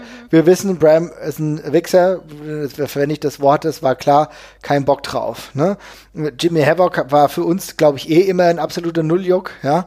Ähm, ist, äh, also der hätte uns, glaube ich, auch nie wirklich hingedrängt. Wir waren mal bei einer Show, da war er da, aber nur weil er da war und nicht, wir sind nicht deswegen hingegangen. Mhm. Trotzdem ist es wichtig, genau das noch offenbarer zu machen und eine Personalie, ähm, die auch über, über die man, man leider auch sprechen muss, das dauerhaft ja, äh, viele entfernt werden. Das geht halt einfach nicht anders. Es tut einem leid, aber es ist halt äh, irgendwo es tut mir tatsächlich gar nicht leid, weil wer so scheiße baut, der hat halt Pech gehabt. Und wahrscheinlich müssen wir tatsächlich auch über eine andere Personalie sprechen. Und das ist Patrick Clark beziehungsweise Velveteen Dream. Und wir erinnern uns, als es vor ein paar Wochen schon mal diese Anschuldigungen gegen Velveteen Dream gab. Und die wurden ja jetzt nochmal neu aufgegriffen. Und da halt ebenfalls auch bezüglich des Alters. Also, dass es hier tatsächlich um jemanden ging mit Patrick Clark, der ganz gezielt seinen Fokus auf junge Menschen lag. Mhm. Und da muss ich tatsächlich auch sagen, erneut, das ist ja jetzt auch eine mehrfache, ähm, also ein mehrfacher Hinweis, dass da wirklich sehr viel problematisch dabei war. Ich weiß noch, vor ein paar Wochen kam das ja auch schon mal raus. Also ich meine, das ist ja noch nicht die erste äh, Diskussion. Jetzt hat ein Twitter-Account namens Josh Fuller PW ähm, das auch noch mal klargestellt, dass Patrick Clark tatsächlich ein Groomer und ein Child Predator ist. Und ich warte jetzt tatsächlich auf eine Reaktion von der eh wahrscheinlich unrettbaren WWE tatsächlich. Da können wir wahrscheinlich lange drauf warten. Aber es zeigt sich, auch da muss definitiv durchgegriffen werden. Äh, ja, und und ich meine, das, das große Problem ist ja, glaube ich, oder was heißt das große Problem, aber ein großes Problem, ähm, wir hatten jetzt ja schon die, die Fanreaktion mhm. so äh, angesprochen, ist ja, dass, dass glaube ich, man sich halt dem stellen muss und auch als Fan verzichten muss und ja. als Fan die Prioritäten ganz klar haben muss. Mhm. Was ist mir jetzt wichtiger, äh, dass ich entertained bin, aber ignorant äh, oder dass ich Verbrechen und äh, schädliches Verhalten verhindere, und das bedeutet dann für mich vielleicht, dass ich eine Person, weil, also ich muss ja ganz ehrlich auch sagen, als Velveteen Dream äh, debütiert ist, großer Fan. Ne? Ja, ja, klar, ich auch. ja nur Logo. eine Prince-Referenz vor die Nase halten Logo. und du hast mein Interesse. Und das ist natürlich schon scheiße, wenn man da gleichzeitig sagen muss, ja, aber, ne, es ist auch einfach ein Arschloch. Ja, ist genau der was Punkt. weg muss. Ähm, aber ich, also für mich mhm. ähm, als, als Person, als Mensch einfach, ist sofort klar, da muss ich keine Sekunde überlegen, dass mir das Wohl eines anderen Menschen und vor allen Dingen eines anderen, also eines Kindes, viel, viel mehr wert ist als ähm, die, die Befriedigung meiner ästhetischen Ansprüche. So. Ja. Also, das ist doch völlig klar. Ähm, nur ist das, glaube ich, eine Priorität, die manche vielleicht erstmal noch für sich ausloten ja. äh, müssen oder die auch einfach schwerfällt zu setzen. Ja, da muss man, so. da müssen wir ganz klar drüber sprechen. Also ich versuche jetzt mal persönlich das zu sehen. Ähm, wir müssen uns alle genau darauf einigen. Und das ist jetzt ein Prozess, wo wir uns auch je, auf jeden Fall darauf einigen müssen, dass dass keine dieser Befindlichkeiten keine Rolle mehr spielen können. Genau. Auch mir tut das auch klar aus einem wrestlerischen Kontext tut mir das leid, aber mir ist es auch scheißegal. Ich habe keinen Bock mehr und ganz ehrlich, wir haben einige gute Seelen gerade schon in den letzten Tagen auch bei Twitter und so mitverfolgt, die keine Lust mehr auf Wrestling haben, weil sie ja. das nicht trennen können. Ich kann tatsächlich einfach, ich kann es nicht trennen, wenn jemand ein Rechtsextremist ist und Wrestler ja. ist. Ich kann es nicht trennen, wenn jemand ein Trump äh, große Unterstützer ist, dann habe ich extreme Probleme und ich äh, versuche das zu trennen aber so richtig gelingt mir das nicht. Und warum sollte mir das auch gelingen? Wir, äh, wir sehen, was halt alles passiert. Ähm, und ich kann das auch, ich will das auch gar nicht drin, dass ich sage, nee, ja, er ist ja der, der Performer und so weiter und so fort. Das, das müssen wir, ich glaube, da müssen wir uns alle drauf einigen, Jesper, oder? Ja, das müssen wir als Fans durchsetzen und einfordern, aber ich möchte auch an der Stelle nochmal ganz krass betonen, wir sind das letzte Glied in dieser ganzen Kette. Mhm. Also ja. als Fan, ja, wenn wir das wissen, also keine Ahnung, Beispiel, wenn irgendjemand Bram bucht, dann ist es, sollte es von uns Fans auch kommen, dass wir sagen, wir gehen da auf gar keinen Fall hin. Das ist ein Abuser, ladet diesen Typen nicht ein. Ja. Aber ich will halt nochmal kurz, kurz sagen, die, wir, wir, wir diskutieren da jetzt gerade drüber, weil halt ich weiß die genaue Zahl gar nicht, 200 oder 300 Frauen vermutlich, mhm. den völlig unmenschlichen Kraftakt aufgebraucht haben, genau. Äh, sich als Opfer zu äußern und, und das publik zu machen, was gar nicht ihre Aufgabe sein sollte an der Stelle. Es sollte ein System geben, das diese Leute halt schützt. Dass die, diese Bewegung muss vor allem aus dem Geschäft selbst kommen. Wir haben diese im Wrestling, halt, glaube ich, einfach noch weitgehend grassiert. Also das Ding ist, es ist ja kein geografisches Phänomen. Wir haben jetzt Leute in der WWE, wir haben Leute in, der, in Deutschland, wir haben Leute in den UK, wir werden auch Leute in sonst überall haben im Wrestling. Und wenn in Japan mal auch soll. gesprochen würde, ja. wird es wahrscheinlich auch geben ja, tatsächlich. Auf jeden Fall. Also das, da gehe ich ganz fest von. Ja. ja, das heißt, es ist kein Geograf, es ist, es ist kein Struktur, also es ist natürlich ein strukturelles Problem per se, aber es hat vermutlich, das, das basiert vermutlich eminent auf dem, auf diesem scheiß Kodex-Denken, was es im Wrestling einfach noch gibt und was, was halt international, was halt international ist. Dieser Boys Club-Scheiß muss halt weg. Richtig. Und erst wenn der weg ist, erst dann werden diese Promotions auch dazu kommen können, dass sie eine Struktur aufbauen, die diese Leute schützt. Ich glaube, dass viele das jetzt auch möchten. Ich nehme denen diese, diese Bestrebung auch wirklich, nehme ich auch wirklich, mhm. nehme ich denen auch wirklich ab. Aber wir können da final was machen und wir können das, wir können das als Fans weiter einfordern, aber die Grundlage muss jetzt exakt da geschaffen werden. Mhm. Also und ohne Scheiß, das ist eine Sache, die haben wir immer und immer wieder mitbekommen. Wir haben, wir haben, wir haben Geschichten erzählt bekommen von, von Wrestlern, äh, wo sie sich über, über, über Frauen lustig gemacht haben, die angeblich irgendwie mit jedem schlafen würden und dergleichen. Das war immer begehrter Gossip, auch ja. bei uns, können wir uns auch nicht von frei machen. Äh, und dieser, dieser Scheiß muss aufhören. Und äh, wir kriegen ja nur einen Bruchteil davon mit als Fans und werden ja auch äh, aus ganz vielen Gründen auf Distanz zu diesem Geschäft gehalten von den aktiven Leuten. Oder wir wählen Distanz. Wir haben auch Distanz gewählt in einer gewissen Art und Weise. Es ist ja. auch so, dass wir, dass ich beispielsweise gewisse Dinge auch, äh, nee, da will ich jetzt gar nicht zu tief reingucken, so, also das kenne ich, ich kenne ich von mir am Anfang, keine Ahnung, 2000, 2003, 2004 oder so, da habe ich auch, da, da war es mir okay, ich bin beim Wrestling gewesen, gehe wieder heim und ich wollte auch gar nicht genau wissen, was die tiefen Hintergründe da so sind, das muss ich auch mal so sagen, ja. Komm mal, und das ist ja, ja auch ein Stück weit, äh, ich will das, das große P-Wort äh, jetzt hier auch mal fallen lassen, das ist ja auch ein Stück weit Privileg, weil ähm, ja, genau, natürlich. Ich zum Beispiel, ich zum Beispiel, mir war nie möglich, Distanz zu schaffen dazwischen. So.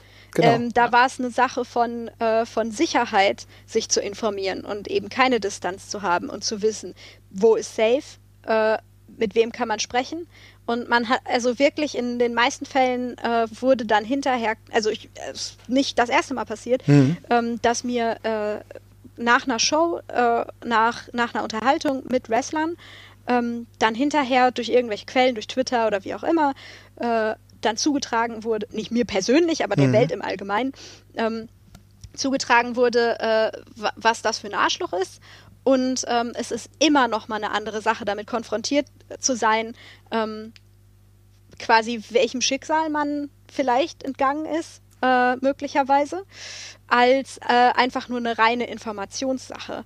Ähm, und ich finde, man muss halt ganz klar sich äh, frei, äh, freiwillig, aber ich möchte eigentlich auch Leute zwingen gerne, aus diesem Luxus herausbewegen, ja. aus, von, diesem, von dieser privilegierten Position herausbewegen und ganz, äh, ganz ähm, gezielt diese Informationen suchen. Ähm, über, über die Personen, mit denen man sich dann da auch beschäftigt. Und das ist unangenehm und das ist blöd. Und ich muss sagen, es hat dazu geführt, dass ich, äh, dass ich auch jetzt eine Zeit lang wirklich die Lust am, am Wrestling verloren habe, weil es wirklich erschreckend ist, ne, wie groß diese, diese Anzahl von Fällen ist. Und äh, aufgehört habe ähm, mit Wrestlern, die ich nicht irgendwie ken kenne oder mir ein Bild darüber äh, über, über sie verschaffen konnte, vorher zu sprechen, mh, mm, weil ich einfach lernen musste, aus, diesem, aus dieser äh, Nähe dazu, ähm, ja, mich davon äh, aus Selbstschutz fernzuhalten.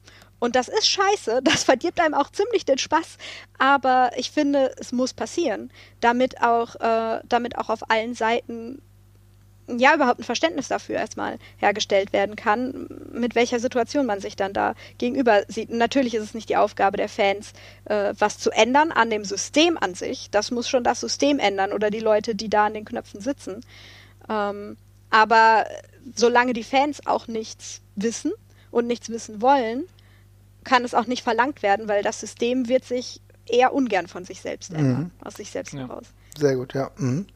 Jesper, wolltest du dazu noch was sagen?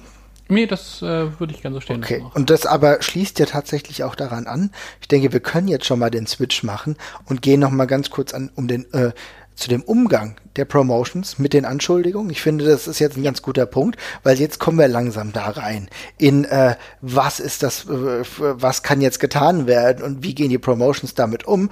Und äh, Jesper, du hast ja eben schon angesprochen, was wirklich schlecht war tatsächlich, war unter anderem das, Pro äh, das, das Progress Statement. Ne?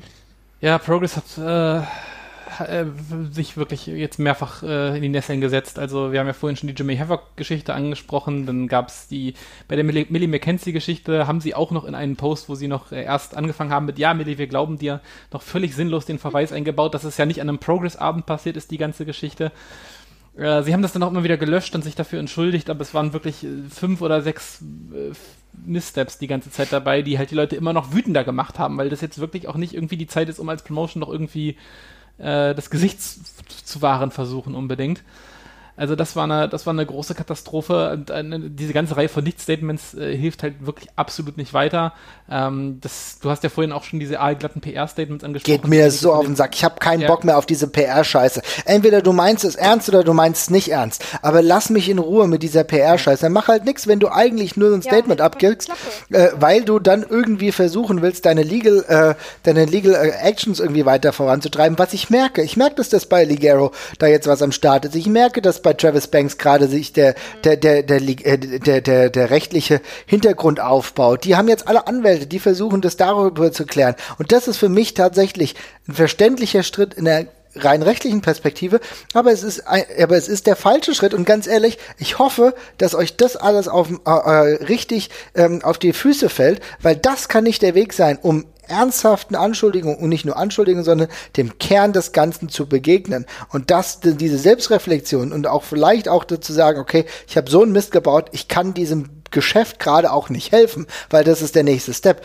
Das muss passieren. Und diese aalglatten Wix-Statements gehen mir voll auf den Sack. Und diesen, und auch teilweise, was mir auch auf den Sack geht, sind diese Statements von Wrestlern in Deutschland, die ja. sich jetzt berufen fühlen, irgendwie großartige Statements abzuklopfen, ja, äh, sowieso in der letzten Zeit nichts gerissen und dann, ja, naja, ist jetzt alles besser geworden und naja, ist alles halb so wild und so. Und außerdem darf man nicht alles in einen Topf werfen und jede Beschuldigung, das war ja schon bei MeToo so. Nee, du hast auch nur die, bei der, du hast noch in der Hälfte deiner, deiner äh, der, der Stories hast du nur zugehört, ne? Du warst auch ein sehr, sehr selektives Gedächtnis offenbar. Nee, das das ist der falsche Weg. Jetzt dann nämlich mittelbar den Schuld, den, den, äh, die Schuld wieder den Opfern zuzuschieben. Nee, damit kommst du nicht durch. Und wir dürfen auch als Gesellschaft und auch als Wrestling-Fans dürfen wir es nicht zulassen, dass irgendwie über Umwege der schwarze Peter wieder denen zugeschoben wird, die sich geäußert haben und die dafür da sind, dass wir jetzt und die wir jetzt in Zukunft auch schützen wollen. Und das muss unsere Aufgabe tatsächlich auch sein. Sorry, aber das ja. einzige, hm? äh, wo es, äh, was das äh, an Hilfestellung leistet, ist, dass du schon direkt aus, äh, äh, aussortieren kannst, Richtig. der definitiv nicht irgendeine äh, äh, Verantwortung bekommen sollte. Richtig, sehr guter Punkt, sehr guter Punkt. Und wir haben jetzt die Promotion Statements angesprochen. Ähm, mir fehlt tatsächlich, habe ich was vergessen oder fehlt mir komplett ein WWE Statement noch? Also ich habe noch nichts gehört, oder? Naja, sie haben ja gesagt, sie gucken sich an, was mit Jordan ja. Devlin ist. Aber äh, also mehr ja auch nicht dazu. Und sie haben Jack Gallagher entlassen? Und sie haben Jack Gallagher entlassen, das wollte ich gerade sagen. Das war tatsächlich ja. eine der. Ähm, der ich, äh, ich, glaube, ihre, ihre, ihr State, ein Statement oder zumindest oder ein, ein, eine Quelle äh, mhm. hat auf jeden Fall auch was dazu gesagt, dass ähm, sie diejenigen, bei denen sich die Anschuldigungen ähm, in einer Strafe dann letztendlich mhm. niederschlagen, entlassen würden. Mhm. Ähm, und äh, alle, deren, äh, die haltbar beschuldigt würden, erstmal suspendiert werden. Ja, okay. Aber das sind natürlich auch große, ähm, große, Gen äh, große Fußnoten sind ja daneben. Ne? Also dieses, was eine legale Strafe nach sich zieht und die haltbaren Anschuldigungen, ähm, das ist natürlich, was ist haltbar, äh, und inwieweit ist einem damit geholfen, wenn dann diejenigen, die eine Rechtsstrafe erhalten, überhaupt nur Konsequenzen spüren. Und das ist ein sehr guter Punkt. Und dann von der Promotion, und das hast du vorhin schon gesagt, Luisa, die mit den, in den historischen Zusammenhängen immer wieder eigentlich tatsächlich mit beiden Augen weggeguckt hat. Ne? Und es ist ja, auch da sprechen, sprechen wir hier von einer Art systemischen Unterwanderung dieser Missverhältnisse. Und das fängt auch da an, du hast vorhin im Vorgespräch mal ganz kurz über Mula gesprochen. Äh, Jesper, willst du das mal ganz kurz ausführen, was mit Mula eigentlich Sache war? Äh, ja, das ist ein Thema für sich, aber äh, Mula hat damals, ja, im Grunde hat sie so ein bisschen als, äh, ich nenne es jetzt einfach mal Zuhälter, mhm. äh, für einen Großteil des äh, weiblichen äh, Rosters agiert. Also nicht nur hat sie die, hat sie die Frauen sehr kontrolliert, was die Annahme ihrer Bookings angeht. Es gibt auch genug Stories davon, dass Mula die Frauen halt tatsächlich auch ja für sexuelle Gefälligkeiten verkauft hätte und dergleichen. Also wirklich ein Gruselkabinett der Anschuldigung von einer Frau, die in einer sehr krassen Machtposition war, die Karrieren dieser Wrestlerin kontrolliert hat und da sie dann eben, ja. Ne? Mhm, genau, ja, das, ja. genau da sind wir wieder, richtig. Und dann ist es halt auch noch so, ähm, wenn wir uns Vince McMahon angucken, der ehrlich gesagt über Jahre hinweg immer mal wieder schon in den 80ern. Ähm, es gab Anschuldigungen gegen ihn. Ich glaube, es war irgendwann mal eine Ringrichterin, die, ähm, das steht immer noch im Raum, dass er äh, sich nicht nur falsch verhalten, sondern wirklich auch den Tatbestand der Vergewaltigung hier da, äh, erfüllt hat. Wenn wir von der rein rechtlichen Perspektive sprechen, auch da äh, sehen wir ideologisch durchaus eine Nähe zu Donald Trump, seinem guten Freund tatsächlich. Ja, es anscheinend kommen äh, weiße Männer in den USA da auch sehr, sehr gut mit weg. Ähm, es gab ja da auch nie tatsächlich ein, ein äh, strafrechtliches, äh, eine strafrechtliche Situation und auch in den 90ern ist immer wieder was bekannt geworden. Man hat immer relativ viel gehört von den ganzen Valets, die dann auch unterwegs waren. Ist auch nicht immer alles nur so gut gelaufen. Und jetzt zuletzt, äh, jetzt noch eine andere Personalie, die du angesprochen hast, Luisa, war die ganze Jim Cornette-Sache, ne? Mhm, genau. Ähm, Ihr müsst mir mal kurz helfen. Wie hieß seine Frau nochmal, damit ich das nicht falsch sage? Stacy. Stacy? Mhm. Ja, gut. Ich, ja. War, ich, War, mir nicht mehr sicher, ob Nancy oder Stacy. Ähm, ähm, und zwar sind da tatsächlich, äh, ist da auf jeden Fall ein Wrestler mh, mm, auch in den, in den Hashtag äh, Speaking Out gegangen mhm. äh, und hat von seinen Erlebnissen erzählt, ähm, die das Grooming durch das Ehepaar Cornett betrifft äh, betreffen. Ähm, ich weiß nicht, ob ich Grooming erklären muss. Ich weiß, wir haben ja jetzt Gaslighting und so weiter äh, benutzt. Aber, aber es wäre cool, wenn wir gerade die beiden Terminologien noch mal ein bisschen aufschlüsseln. Gaslighting ist was genau, Jesper?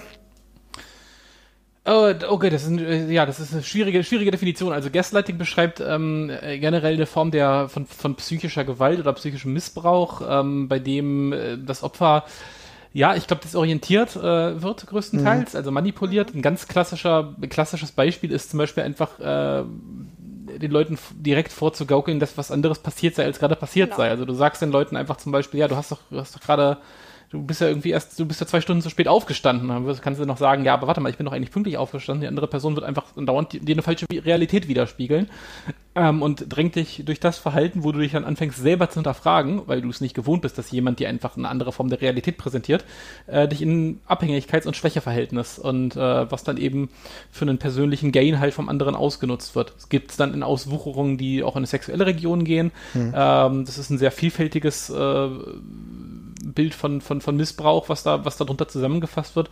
Aber generell ist es eine Realitätsverzerrung, die aktiv betrieben wird, um dich eben zu verunsichern und zu zersetzen, tatsächlich. Okay, vielen Dank. Und äh, Luisa, du hast eben Grooming angesprochen. Ist das wie Touchen, Antatschen oder was ist das genau? Äh, nee, das ist tatsächlich äh, quasi eine Erziehung mhm. ähm, mit dem Ziel, äh, oft einer sexuellen ähm, Ausbeutung. Ah, okay. Ähm, ob das ist, also das wird ganz oft im, im Verhältnis, äh, im, im Kontext von Kindesmissbrauch benutzt, wo das Kind durch äh, ja, Spiele oft und, ähm, und ähnliches dahingehend vorbereitet wird, später sexuell dann ausgenutzt zu werden. Und das wird benutzt, äh, um eben, also diese Taktik wird benutzt, um quasi ein, eine Zustimmung, einen Zustand der Zustimmung herzustellen. Oh, krass, ich sehe es gerade, ich habe es jetzt nochmal gegoogelt und das ist schon unter Unterpunkt ist da schon Pädokriminalität, würde ich auch denken, Alter, genau. okay, wow, ja, krass. Hm. Ist, genau, es gibt so, das gibt, das gibt's vor allem, genau, in der, in der Pädophilie wird das sehr oft äh, benutzt, aber äh, Vertrauen erschleichen, okay. Ja, was auch genau. eine, mhm. andere, eine andere Auswuchung dieses, dieses Phänomen, Phänomens sind, glaube ist, glaube ich, zum Beispiel auch die, diese Loverboy-Geschichte äh, von äh, jungen Männern, die Frauen Stück für Stück quasi in die Prostitution überreden. Also erst sich quasi genau. als, als, als, als, als äh, wirklicher Freund etablieren und äh, dann irgendwann von da zum Drogenhändler und irgendwann zum Zuhälter quasi werden, sich das aber quasi mit Zustimmung holen. Also die viele der Opfer denken, genau. sie machen das aus Liebe dann. Es, es geht ja. eben um diese, um die äh, ähm, Heranführung an etwas. Mhm. Also es ist ein, immer ein Prozess. Ja. Äh, und es geht dann immer um ähm, die Zustimmung hinterher, die zwar erteilt wird und vielleicht in dem Zusammenhang noch ganz schnell die, äh, die Begriffserklärung zu, äh, zum Begriff Grey Rape. Weil, oh ja, sehr gerne. Mhm. Was Vergewaltigung ist, ist, glaube ich, jedem klar. Äh, ein sexueller Akt, äh, ähm, der ausgeführt wird ohne die Zustimmung äh, des Partners. Mhm.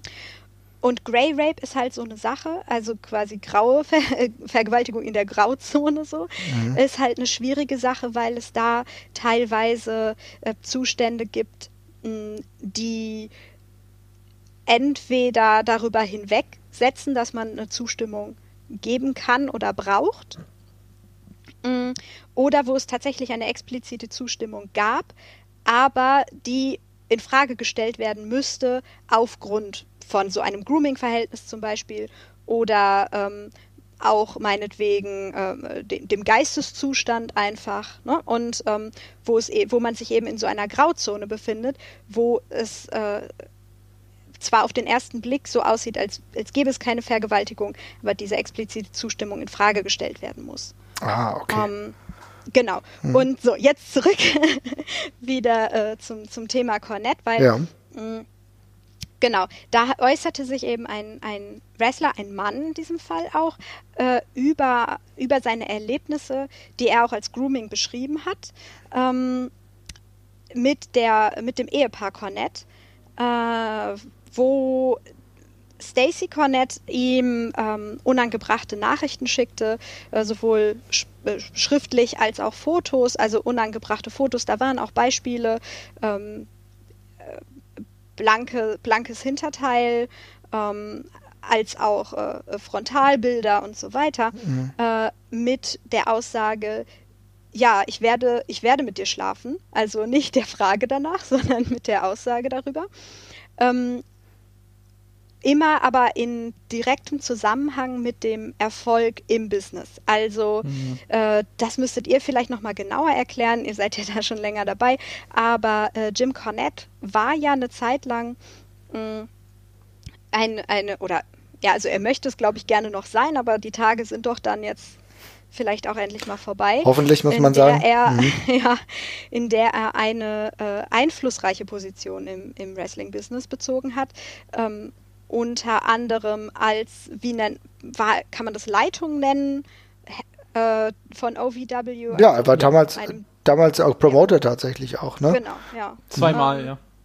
Mh, äh, das heißt, er war eigentlich immer auch, oder ja, sein Einfluss hat ihm immer eine direkte Beteiligung auch an der, an der ähm, Gestaltung der beruflichen Zukunft vieler junger Wrestler gerade auch genau. äh, ermöglicht. Mhm. Und äh, in diesem Zusammenhang ähm, äh, steht eben auch dieses Grooming-Verhältnis.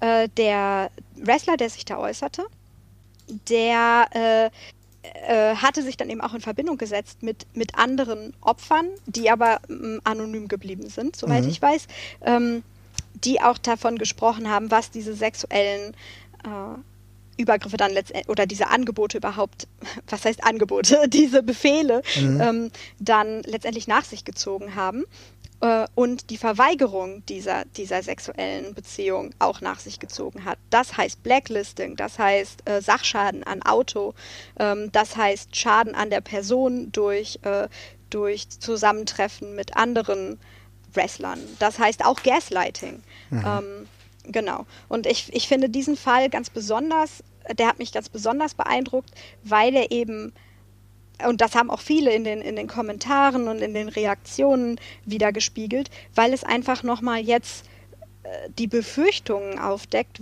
wie lange solche Verhältnisse schon ähm, da geherrscht haben und wie lange das eine Taktik ist, die die Cornets fahren. Ne? Ja. Also ja. wie lange geht dieses, geht das zurück, muss man sich jetzt fragen. Und dadurch, dass ähm, Cornette so lange oder so tief ja auch verwurzelt ist, im, gerade im amerikanischen Wrestling, mh, mm, kann das natürlich eine ganze Strecke beschreiben. Und man, man trau oder ich traue mich auch gar nicht eigentlich in diesen Abgrund hinabzublicken.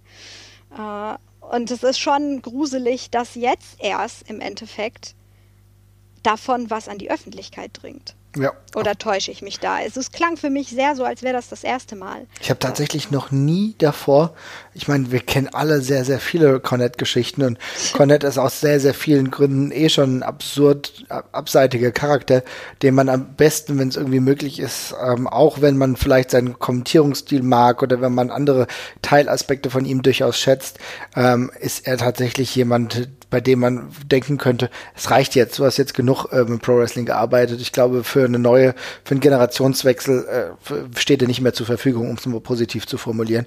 Aber äh, das hatte ich in dem Maße noch nicht gehört. Jasper, kanntest du die Geschichten? Ja, ich kannte die Geschichte. Also, dass äh, okay. Jim Condit ein, ein, ein Kack ist, der so ein Kackold ist, äh, der gerne seine Frau an andere Leute Krass, ich wusste das nicht. äh, Mhm. f- weitergibt, was tendenziell jetzt überhaupt nicht verwerflich ist, wenn das ein Fetisch ist und die beiden. Nö, klar, wenn die da Bock drauf haben, das, klar. Könnt ihr das gerne, könnt ihr das gerne tun.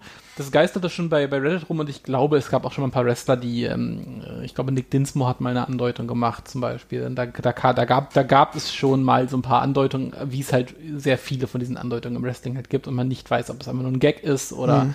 äh, da wa- was dahinter steckt. Ich meine, ethisch korrekt kannst du das natürlich im Arbeitsumfeld überhaupt nicht machen, weil äh, dass das deine, deine Beziehung zu deinen, zu, deinen, zu deinen Angestellten in irgendeiner Form nachhaltig belastet, äh, sollte auf der Hand liegen. Aber äh, ja, in dem Fetisch per se ist natürlich jetzt erstmal überhaupt nichts verkehrt. Aber ja, es scheint schon eine Weile zu grassieren. Ich hatte das auf jeden Fall davor schon mal gehört, ohne dem jetzt irgendwie gesondert Glauben zu schenken, weil es mir auch wurscht war. Hm. Aber ähm, ja, Aber zeigt sich ja, das ist ja genau der Punkt, ne, dass man, äh, da war ich wieder so, ja, keine Ahnung, ich habe jetzt nicht so tief geguckt und Ja. äh, das sind halt so Sachen, gerade jetzt in diesem, in diesem Anschuldigungsumfeld muss man auch sagen, spätestens jetzt sollte der Punkt mal gesetzt sein. Ähm, wenn wir jetzt, äh, genau, Luisa, wolltest du noch was sagen? Ja, klar. Ganz schnell. Aber es geht ja jetzt, es geht ja absolut über einen über Fetisch hinaus. Also, Genau, Äh, wenn, genau. wenn Auf jeden es Fall. einfach nur um Swinging ginge oder um was auch immer, ähm, das wäre ja okay, aber das würde ja auch einräumen, dass wenn die andere Partei gefragt wird und ablehnt, dass dann auch alles in Ordnung wäre. Aber es ging ja auch gezielt um die, um, um den ausgeübten Druck Ja, und auf, um auf jeden Fall, ähm, auf jeden Fall. den Zwang in so ein Verhältnis durch äh, ja, Wrestling-politische Macht. Ja. Genau, genau, und das ist ja der Punkt, we- weswegen man jetzt sagt, das ist der, da ist der gerade überschritten, ne? Und ganz klar. Ähm, genau, und da- da- das ist halt der Hintergrund, den wir sehen, dass es so viele historische Zusammenhänge gibt, wo eh schon über Jahre hinweg eigentlich irgendwie nichts gesagt und nichts gemacht wurde. Und jetzt stellen wir uns natürlich die Frage, wie können wir weitergehen? Wie kann äh, eine Promotion weitergehen? Und welche Ansätze seht ihr, Jesper? Hast du für dich jetzt schon mal ein paar Gedanken gemacht, wie du siehst, wie kann Promotion damit umgehen? Wir sehen ja beispielsweise bei der WXW, die hat ja auch ein Statement veröffentlicht. Da muss man tatsächlich sagen, für mich wahrscheinlich das beste Statement, was ich in dem Zusammenhang bei einer Promotion gelesen habe. Denn, äh, Luisa, du stimmst auch zu, ähm, das war sehr versucht, äh, tiefer einzugehen und auch gleichzeitig mit der, mit der Möglichkeit für weitere Opfer sich zu melden, ne, Luisa? Ja, also was mir ganz klar herausgestochen Mhm. ist, war die eigene Schuldbekennung, die ja für eine Entschuldigung oder einem, einem Statement, einer Anteilnahme enorm wichtig ist, weil es reicht ja absolut nicht aus zu sagen, ja, da haben wohl andere so aller Progress, da haben andere Fehler gemacht, aber das Ja. betrifft uns nicht, weil das war nicht auf unserem äh, Grundstück oder das war nicht zu unserer Zeit. Es tut uns sehr leid, aber wir sind davon ja nicht weiter betroffen. Ähm, ich fand ich fand sehr gut, dass äh, WXW ganz klar gesagt hat in, ihrem, in, in seinem Statement, ähm, wir haben versucht oder wir hatten die, die Idee, die Zustände zu verbessern. Äh, das hat, wir haben da, wir sind daran gescheitert, also hier Schuldeingeständnis. Und Ja. jetzt möchten wir das aber besser machen ähm, mit eurer Hilfe, also mit den Leuten, die tatsächlich daran äh, äh, ja, die daran zu leiden hatten, haben, wie auch immer, die direkt betroffen sind auch davon. Und zwar auch ganz explizit Leute von außen. Und da sehe ich auch den, äh, den großen mm, ja, Rettungsansatz Mhm. für das Gesamtkonstrukt Wrestling. Ähm, und zwar ein wenig aus dieser Vetternwirtschaft äh, rauszugehen. Und damit meine ich jetzt, dass, ähm, dass Wrestler, also Ex-Wrestler, äh, Booker werden oder ähm, sonstige Führungspositionen guter in Punkt. Promotions einnehmen, Ja. äh, weil dadurch äh, transportiert sich eben dieses, diese komische ja, Fred-Organisation fast schon, ähm, transportiert sich ja eben auch weiter, wird gespeist bis in die höchsten Etagen.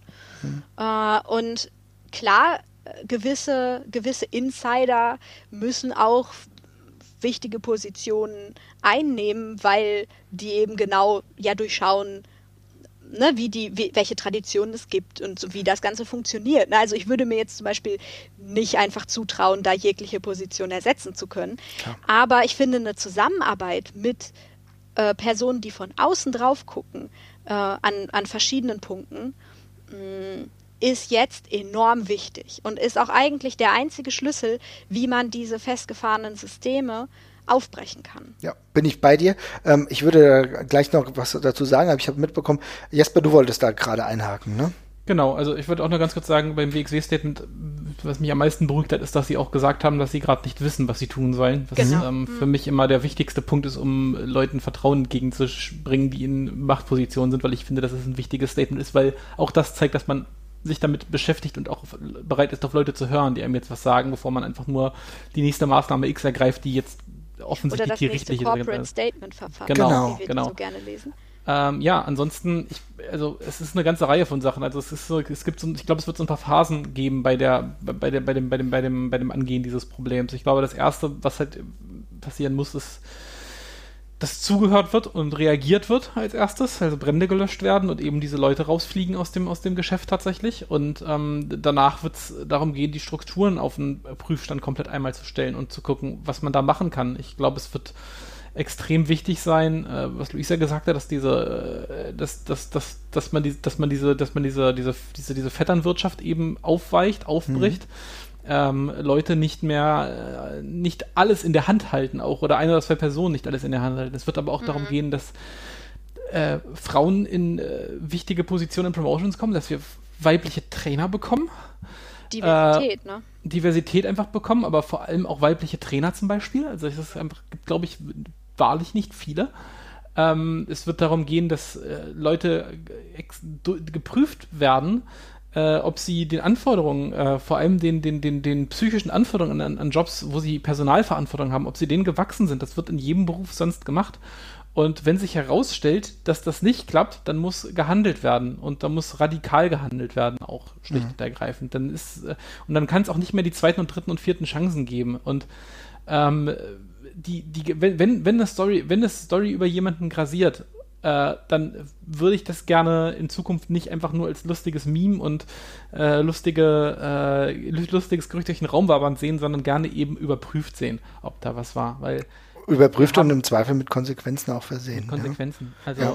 Konsequenzen, ähm, genau. Und äh, ja, ja, und, ja Jesper, wolltest du noch was sagen oder kann ich da Ja, ich würde sagen, also mhm. diese, diese Strukturgeschichte wird eine, wird eine längere Geschichte, aber ich glaube, äh, ja, man, man, muss, man muss schnellstmöglichst Leute dazu holen, die entweder betroffen waren oder äh, dann sehr hohe Empathie haben äh, und das nachvollziehen können und sich nicht darauf verlassen, dass sie das schon im Rahmen ihrer Möglichkeiten gut machen. Es müssen Leute sitzen, die das objektiv gut machen ja. und handeln. Und ist es, ist es da denn überhaupt so notwendig, dass sie jetzt einen Wrestling-Fokus haben?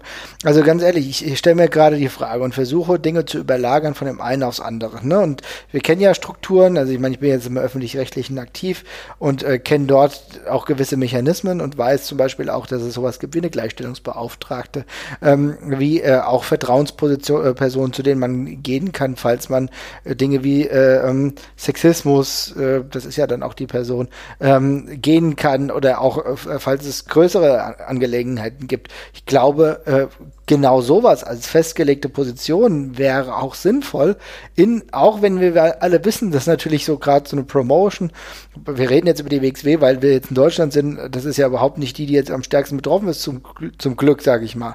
Aber wir wollen ja jetzt hier vor der eigenen Haustür, wenn wir Dinge verändern, wollen sie besser machen, deswegen rede ich darüber. Und äh, versuche natürlich jetzt auch so, sage ich mal, deutsche Verhältnisse irgendwie darauf hin zu überprüfen, beziehungsweise zu überlagern, weil ich mir, weil ich das kenne. Aber sowas wie eine Gleichstellungsbeauftragte und was du vorhin auch gesagt hast, ganz wichtig, wirklich in in äh, verantwortlichen Positionen zu haben, auch Frauen in verantwortlichen Positionen zu haben, ist extrem wichtig. Das sehe ich ganz genauso, denn das löst auch nicht nur einen Boys Club auf, sondern auch den Anschein eines Boys Clubs. Das heißt, dass auch Wrestler, glaube ich, nicht mehr denken, sie könnten alles machen. Ja, also das ist, hat ja auch eine Wirkung nach außen und das hat auch gleichzeitig auch eine Wirkung der Repräsentation dass Frauen auch wissen, ah ja, auch hier können auch Frauen äh, was erreichen, hier können auch Frauen ähm, weit kommen und nicht nur im Ring, sondern halt auch außerhalb des Rings und werden wahr und werden ernst genommen.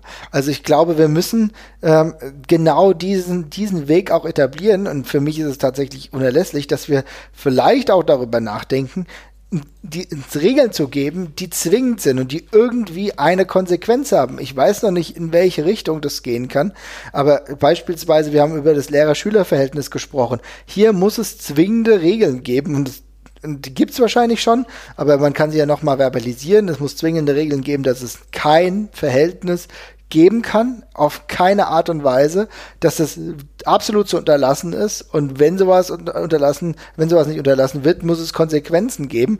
Also das ist aber, ich finde tatsächlich dein Ansatz, erst bei dem du gewählt hast, dass du sagst, ja auch Frauen müssen Tra Trainerinnen sein, finde ich auch wichtig, mhm. auch um da Repräsentanz zu erschaffen und auch den äh, weiblichen Trainees ein Gefühl zu geben, dass sie nochmal einen Anknüpfungspunkt haben, ist auch wichtig. Also in vielerlei Hinsicht, Luisa, ne?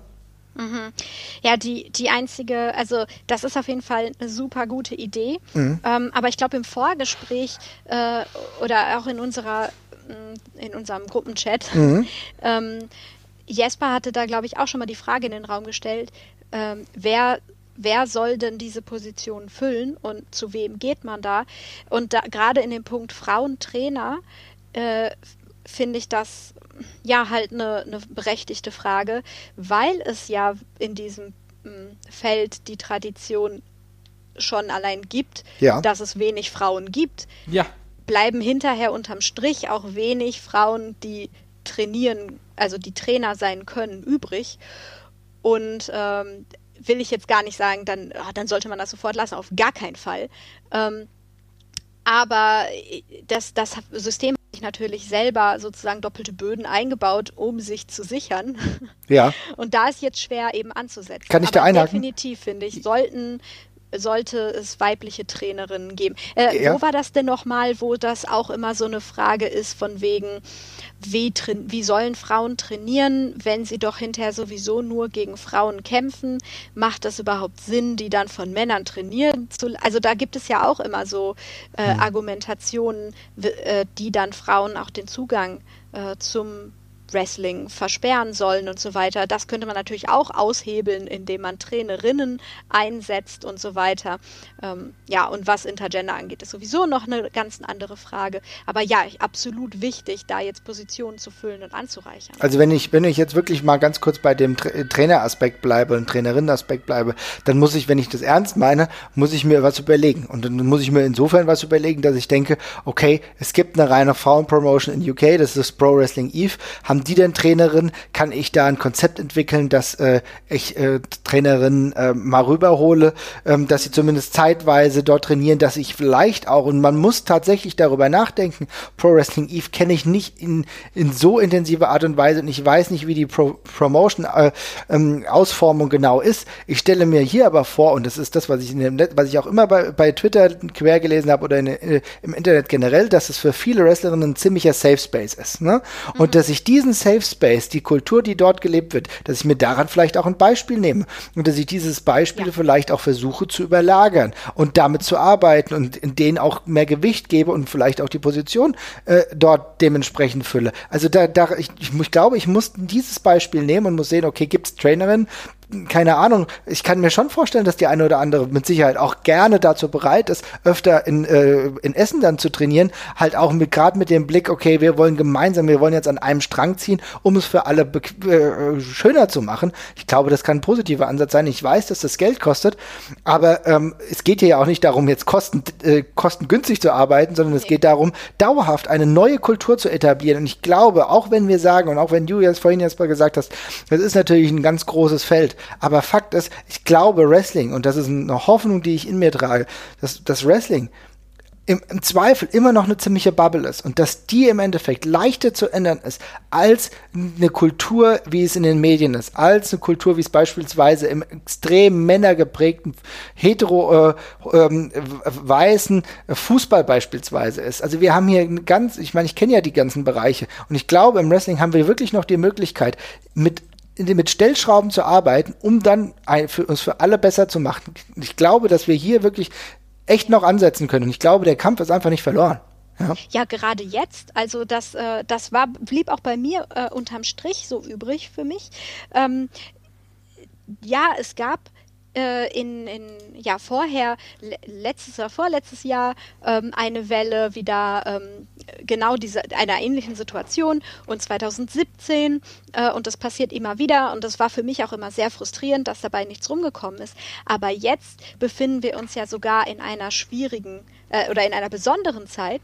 Ähm, und zwar in einer Zeit, wo Wrestling an sich Richtig. sonst, wie es funktioniert hat, bisher immer sowieso ausgehebelt ist. Genau. Ähm, und äh, ich kann ja durchaus nachvollziehen, das Argument, ja, wir können jetzt hier so schnell nichts ändern, dann müssten wir ja alles stoppen und Leute entlassen und das ist aufwendig. Wunderbarer Punkt. Hier hängen Leute finanziell von ab. Mhm. Äh, ja, aber in genau so einer Situation befinden wir uns ja gerade ohnehin. Jetzt ist vielleicht tatsächlich der Zeitpunkt gekommen, wo man auch was ändern kann, ohne, ähm, ohne erstmal künstlich so einen Stopp herstellen zu müssen oder so. Also jetzt wird einem ja auf dem Silbertablett äh, quasi die Gelegenheit serviert. Ja. Äh, und meine große, große Hoffnung ist wirklich, dass sich jetzt, dass diese Gelegenheit jetzt auch ergriffen wird und genutzt wird und ausgenutzt wird, weil sonst ja, sieht die Zukunft, glaube ich, extrem dunkel aus. Es ist eine Riesenchance, Jesper, oder? Ja, auf jeden Fall. Also kann ich nur zustimmen. Kann man jetzt genau nutzen, muss man jetzt auch genau machen. Ja, ja. muss es, man, genau. Ja, es ist, ja, wie du sagst, Luisa, ich finde das ein ganz wunderbarer Punkt, dass das gerade die Zeit ist, in der wir wirklich Dinge ändern können. Ja, weil es ist eh alles auf Stopp gesetzt, wie du sagst. Und jetzt hast du die Möglichkeit anzugreifen und gleichzeitig würde ich auch versuchen, die Erzählung nochmal anzupassen.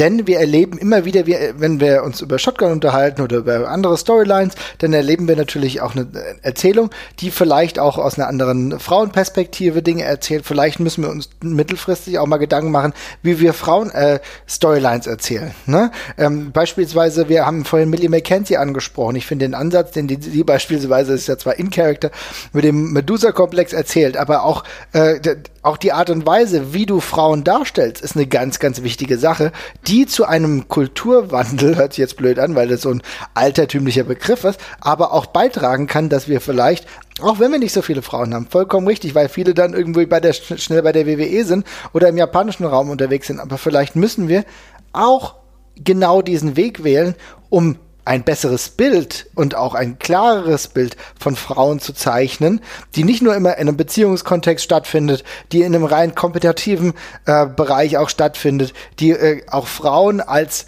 in der Darstellung anders darstellt, um auch äh, ihr mittelbar ein anderes Gewicht zu verleihen. Also auch das sind alles Punkte, die ich mittlerweile wirklich mitdenken muss, vielleicht als Promotion, aber ich habe gerade die Chance dazu. Und ich glaube, in Deutschland haben wir vielleicht sogar die Möglichkeit, weil nicht alles auch professionelle Wrestler sind, die ähm, dauerhaft ihr Geld nur mit Wrestling verdienen, dass wir bei einigen, bei denen uns das, bei denen, wenn die WXW jetzt auch Sachen mitbekommen, wenn vielleicht sich der ein oder andere anonym an sie wendet und sagt, hier, das und das ist passiert, dass sie dann wirklich auch einen Cut ziehen und sagen, okay, wisst ihr was, das und das, wir haben die Lage begutachtet, wir wissen, das und das mit denen, dem können wir nicht mehr weiterarbeiten, scheiß drauf, dann machen wir das halt auch nicht mehr und dass dieser klare Cut ja jetzt noch leichter möglich ist als vielleicht äh, in UK, wo ich jetzt nicht den intensiven Blick drauf habe, beziehungsweise da weiß ich nicht, wie es äh, intensiv ist, dann werden vielleicht ein paar Promotions in UK sterben.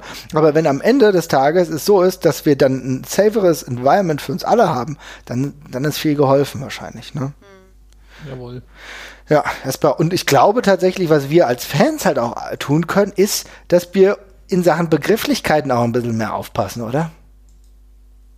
Ja, Logo, also ich, das, das, können wir auch kurz machen, aber so Begriffe wie Ringrat und dergleichen, die äh, können dann auf den Müll jetzt in Zukunft und da auch bleiben. Also ja, sowas, sowas, sowas muss passieren und gleichzeitig, wir müssen es einfordern, alles weitere auch. Ne? Wir müssen darauf gucken, dass die Promotions, denen wir folgen, das alles umsetzen ähm, mhm. und äh, diesen Kulturwandel eben auch aktiv mit vorantreiben, ja.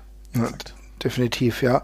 Und gleichzeitig kann ich mir vorstellen, dass es auch immer ähm, für uns, auch wenn wir natürlich nicht diese, diese Geschichte haben, also dass wir vielleicht nicht persönlich betroffen sind, aber auch noch mehr als Fans darauf achten und vielleicht versuchen, irgendwie Allies zu sein äh, in Situationen, die irgendwie schwierig wirken, dass man auch ein Ansprechpartner ist. Also das kann ich mir jetzt, kann ich mir beispielsweise jetzt für uns vorstellen, Jesper, weißt du?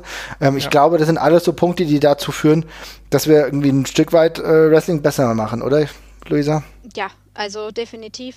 Äh, Fun Fact, äh, als ich bei meiner ersten Wrestling-Show war, mhm. wurde, wurde ich tatsächlich gefragt, äh, ob, ob ich eine Ringrat bin. Äh, das war als Scherz gemeint. Okay. äh, ich musste auch erstmal meinen Freundinnen erklären, äh, was das heißt, weil ich die Einzige war, die was mit dem Begriff anfangen konnte. Das ist natürlich auch scheiße, das zu erklären. Mhm. Ähm, äh, und ja, also diese Begriffe äh, müssen verschwinden auf jeden Fall. Es muss auch eine ähm, Null-Toleranz geben, äh, ja, ähm, der, der Duldung solcher ja, Mindsets, sag mhm. ich jetzt mal, in sowohl im, in der Fan-Fan-Interaktion, mm, in den, in, das gibt es ja zum Glück auch äh, ziemlich viel schon in der, in, in der Fanbeteiligung, also ähm, was so den Shit-Talk angeht oder, oder Chance angeht, dass da einfach äh, ähm, bestimmte Begriffe mh, rausfallen jetzt. Mhm. Also ich erinnere mich, dass in einer, in einer Academy eine Zeit lang, äh, als Levaniel da debütiert ist, äh, als Heel, mhm. mh, ging der Chant sofort los, äh, äh Prinzessin. Und ähm, wo ich halt so, ich, ich, stand da halt und dachte mir so, okay. Und das haben die Leute tatsächlich aber synonym mit einer Beleidigung dann auch benutzt. Ja, und das war natürlich auch ein bisschen äh, fragwürdig. So habe ich mich auch nicht so richtig wohl gefühlt, mhm. weil da war allein die Konnotation des weiblichen Geschlechts schon Beleidigung genug. Mhm. Sowas, äh, das muss, das darf auch nicht mehr toleriert werden, finde ich. Äh, aber auch in der äh, in der Interaktion Wrestler-Fan oder die Wrestler untereinander im Ring. Ich erinnere mich da, leider muss ich Levaniels Namen da nochmal nennen, hm. aber an die Tampon-Aktion zum Beispiel, ähm, die auch von vielen, glaube ich, einfach als Scherz aufgenommen wurde, äh, wo, äh, wer war das nochmal? Ich weiß schon gar nicht mehr, wer, der, wer die andere Person, Andy. Andy äh, aus Levaniels äh, Gear-Hose ein Tampon zog und äh, die Menge lachte auf ähm, auch wieder hier, der ganze Witz an der Geschichte war, also man, wenn man es jetzt wohlwollend auslegen möchte, war der ganze Witz an der Geschichte, dass es ähm, dass Levaniel eine Frau mhm. ist. Also Okay, was daran jetzt schlimm? Ja, ähm, stimmt. Oder lustig. Und wenn man es ganz böse auslegen möchte, äh, dann ist der Witz an der Geschichte ähm, das Thema der Transsexualität. Ähm, ah, okay, darüber habe ich gar nicht nachgedacht. nicht auf dem Schirm ja. von vielen Leuten ist, aber das ist eben auch so eine Sensibilisierung, die stattfinden muss und wo man sich ja auch einfach untereinander helfen kann. Das ist ja also ist ja auch gar kein Problem. Ja. Ne? Ähm, und da, ich finde jetzt dieses Zuhören untereinander ist auch total wichtig. Ja. Okay, ja, das nochmal als Punkt dazu. Stimme ich vollkommen zu. Also, also ja, auf jeden Fall. Gut, dass wir das jetzt nochmal aufgelistet haben.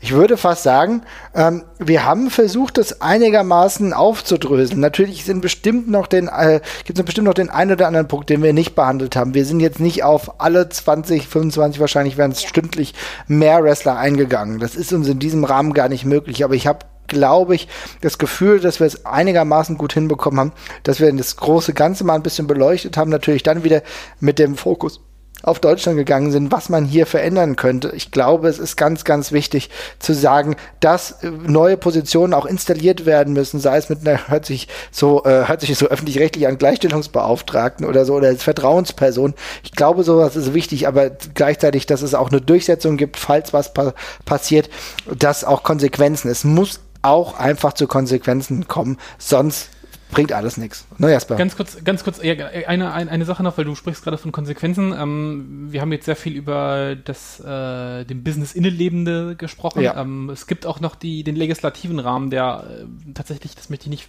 unter den Tisch fallen lassen, auch noch ein bisschen Nachbesserungsbedarf haben kann. Ähm, es gibt da jetzt gerade aus dem UK-Bereich, wir haben ja über diese Trainer-Schüler-Beziehung sehr viel gesprochen. Sehr guter Punkt, äh, gibt, ja. es, gibt es, gibt es gerade, ähm, es ist tatsächlich so, dass, dass äh, Trainer in Sportvereinen ähm, in, in England offenbar nicht als Persons of Trust definiert werden. Das heißt, die haben kein äh, gesteigertes Verantwortungs, äh, keine, keine gesteigerte Verantwortungspflicht. Das ist in Deutschland zum Beispiel ein bisschen anders. So.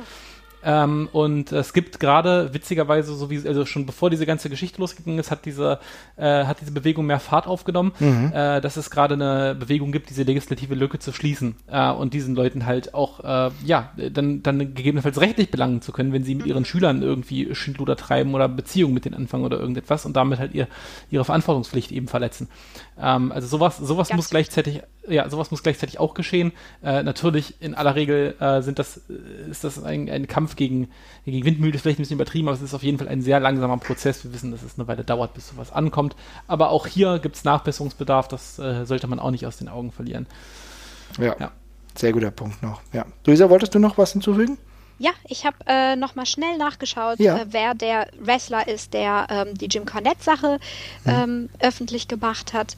Ähm, ich meine, er heißt auch ja, Aki, Aki Evolution mhm. und auch auf Twitter ja, ja. at Aki Evolution. Ah, okay. Ähm, mhm. Und da kann man sich, glaube ich, diesen gesamten Thread mal durchlesen mit, äh, mit anderen, äh, ja, mit anderen Aussagen noch, die er zitiert von ähm, von anderen Opfern. Okay, das ist gut, dass du das nochmal nachgeguckt hast. Dann für die Leute, die das interessiert, äh, schaut da gerne nochmal nach. Ich denke, es wird sich noch viel entwickeln in den nächsten Tagen bezüglich des Hashtags Speaking Out. Aber wir müssen, ich glaube, das ist ein Ansatz, mit dem wir uns, glaube ich, auch alle hier einigen können, äh, versuchen, genau das Konstruktive daraus zu ziehen, dass es irgendwann äh, und äh, hoffentlich so schneller als als länger äh, beziehungsweise schlänger als also so bald wie möglich ein besserer Raum für alle wird, ja, das Wrestling. Und ich glaube, wir haben alle die Möglichkeiten dazu, denn es ist im Endeffekt ein kleinerer Bereich als viele andere Teilbereiche unserer Gesellschaft. Und ich bin mutig und sag mal, dass wir das hinbekommen, wenn wir aber auch alle dabei bleiben. Das heißt, auch wenn Fans nicht loslassen und nicht in einem halben Jahr einfach froh sind, dass beispielsweise Wrestling wieder losgeht und äh, dann sagen, ach egal, was da war, sondern wir müssen auch pressen. Wir müssen dranbleiben und das, wir müssen immer wieder das Thema hochbringen, wenn wir keine Veränderungen sehen. Und äh, nur dann wird's nämlich besser und nur dann wird's wirklich zu allem äh, für alle definitiv ein Safe Space. Und ich glaube, dann können wir auch froh sein, wenn wir das irgendwann erreicht haben. Aber da liegt jetzt noch ein weiter Weg vor uns. Aber Luisa, du hast ja gut gesagt, vielleicht wird jetzt die Corona-Zeit dafür ganz gut genutzt. Ne? Ja, also wenn nicht jetzt, wann dann? Ne? Auf jeden ähm, Fall. Genau. Okay, dann würde ich sagen, ihr Lieben, ich glaube, wir haben es für heute. Jesper, ist es okay oder wolltest du? Nee, auf jeden Fall. Ich finde auch, wir haben es, äh, also sicherlich nicht äh, abschließend, wir, aber für den ersten Schritt ausführlich behandelt. Folgen produzieren. Ja, wahrscheinlich, ja. Glaube ich auch, ja. ja genau. Okay, ihr Lieben, es hat mich gefreut, äh, ein sehr ernstes Thema, aber ja. ich glaube, wir haben es uns so gut es uns möglich war abgehandelt und hoffen auf Besserung. Und ich glaube, wir hoffen nicht nur, sondern wir sind auch, äh, müssen auch uns aktiv selber in irgendeiner Rolle wählen. Sonst bleibt es nicht. Bringt, bringt nichts, wenn wir nur auf der Couch hocken. Wir müssen, glaube ich, auch ein bisschen was machen. das ist ja, korrekt. Ja, dringend, wie eigentlich in allen solchen. In auf jeden Fall. Anliegen. Es ist viel los 2020. Ähm, es ist aber auch positives vieles angestoßen. Ja, in all diesen schwierigen Zeiten nehmen wir den Vibe mit und versuchen wirklich dauerhaft was zu verbessern. Und äh, wir melden uns ganz bald wieder. Macht's gut, ihr Lieben. Ciao, ciao. Bis dann. Tschüss. tschüss.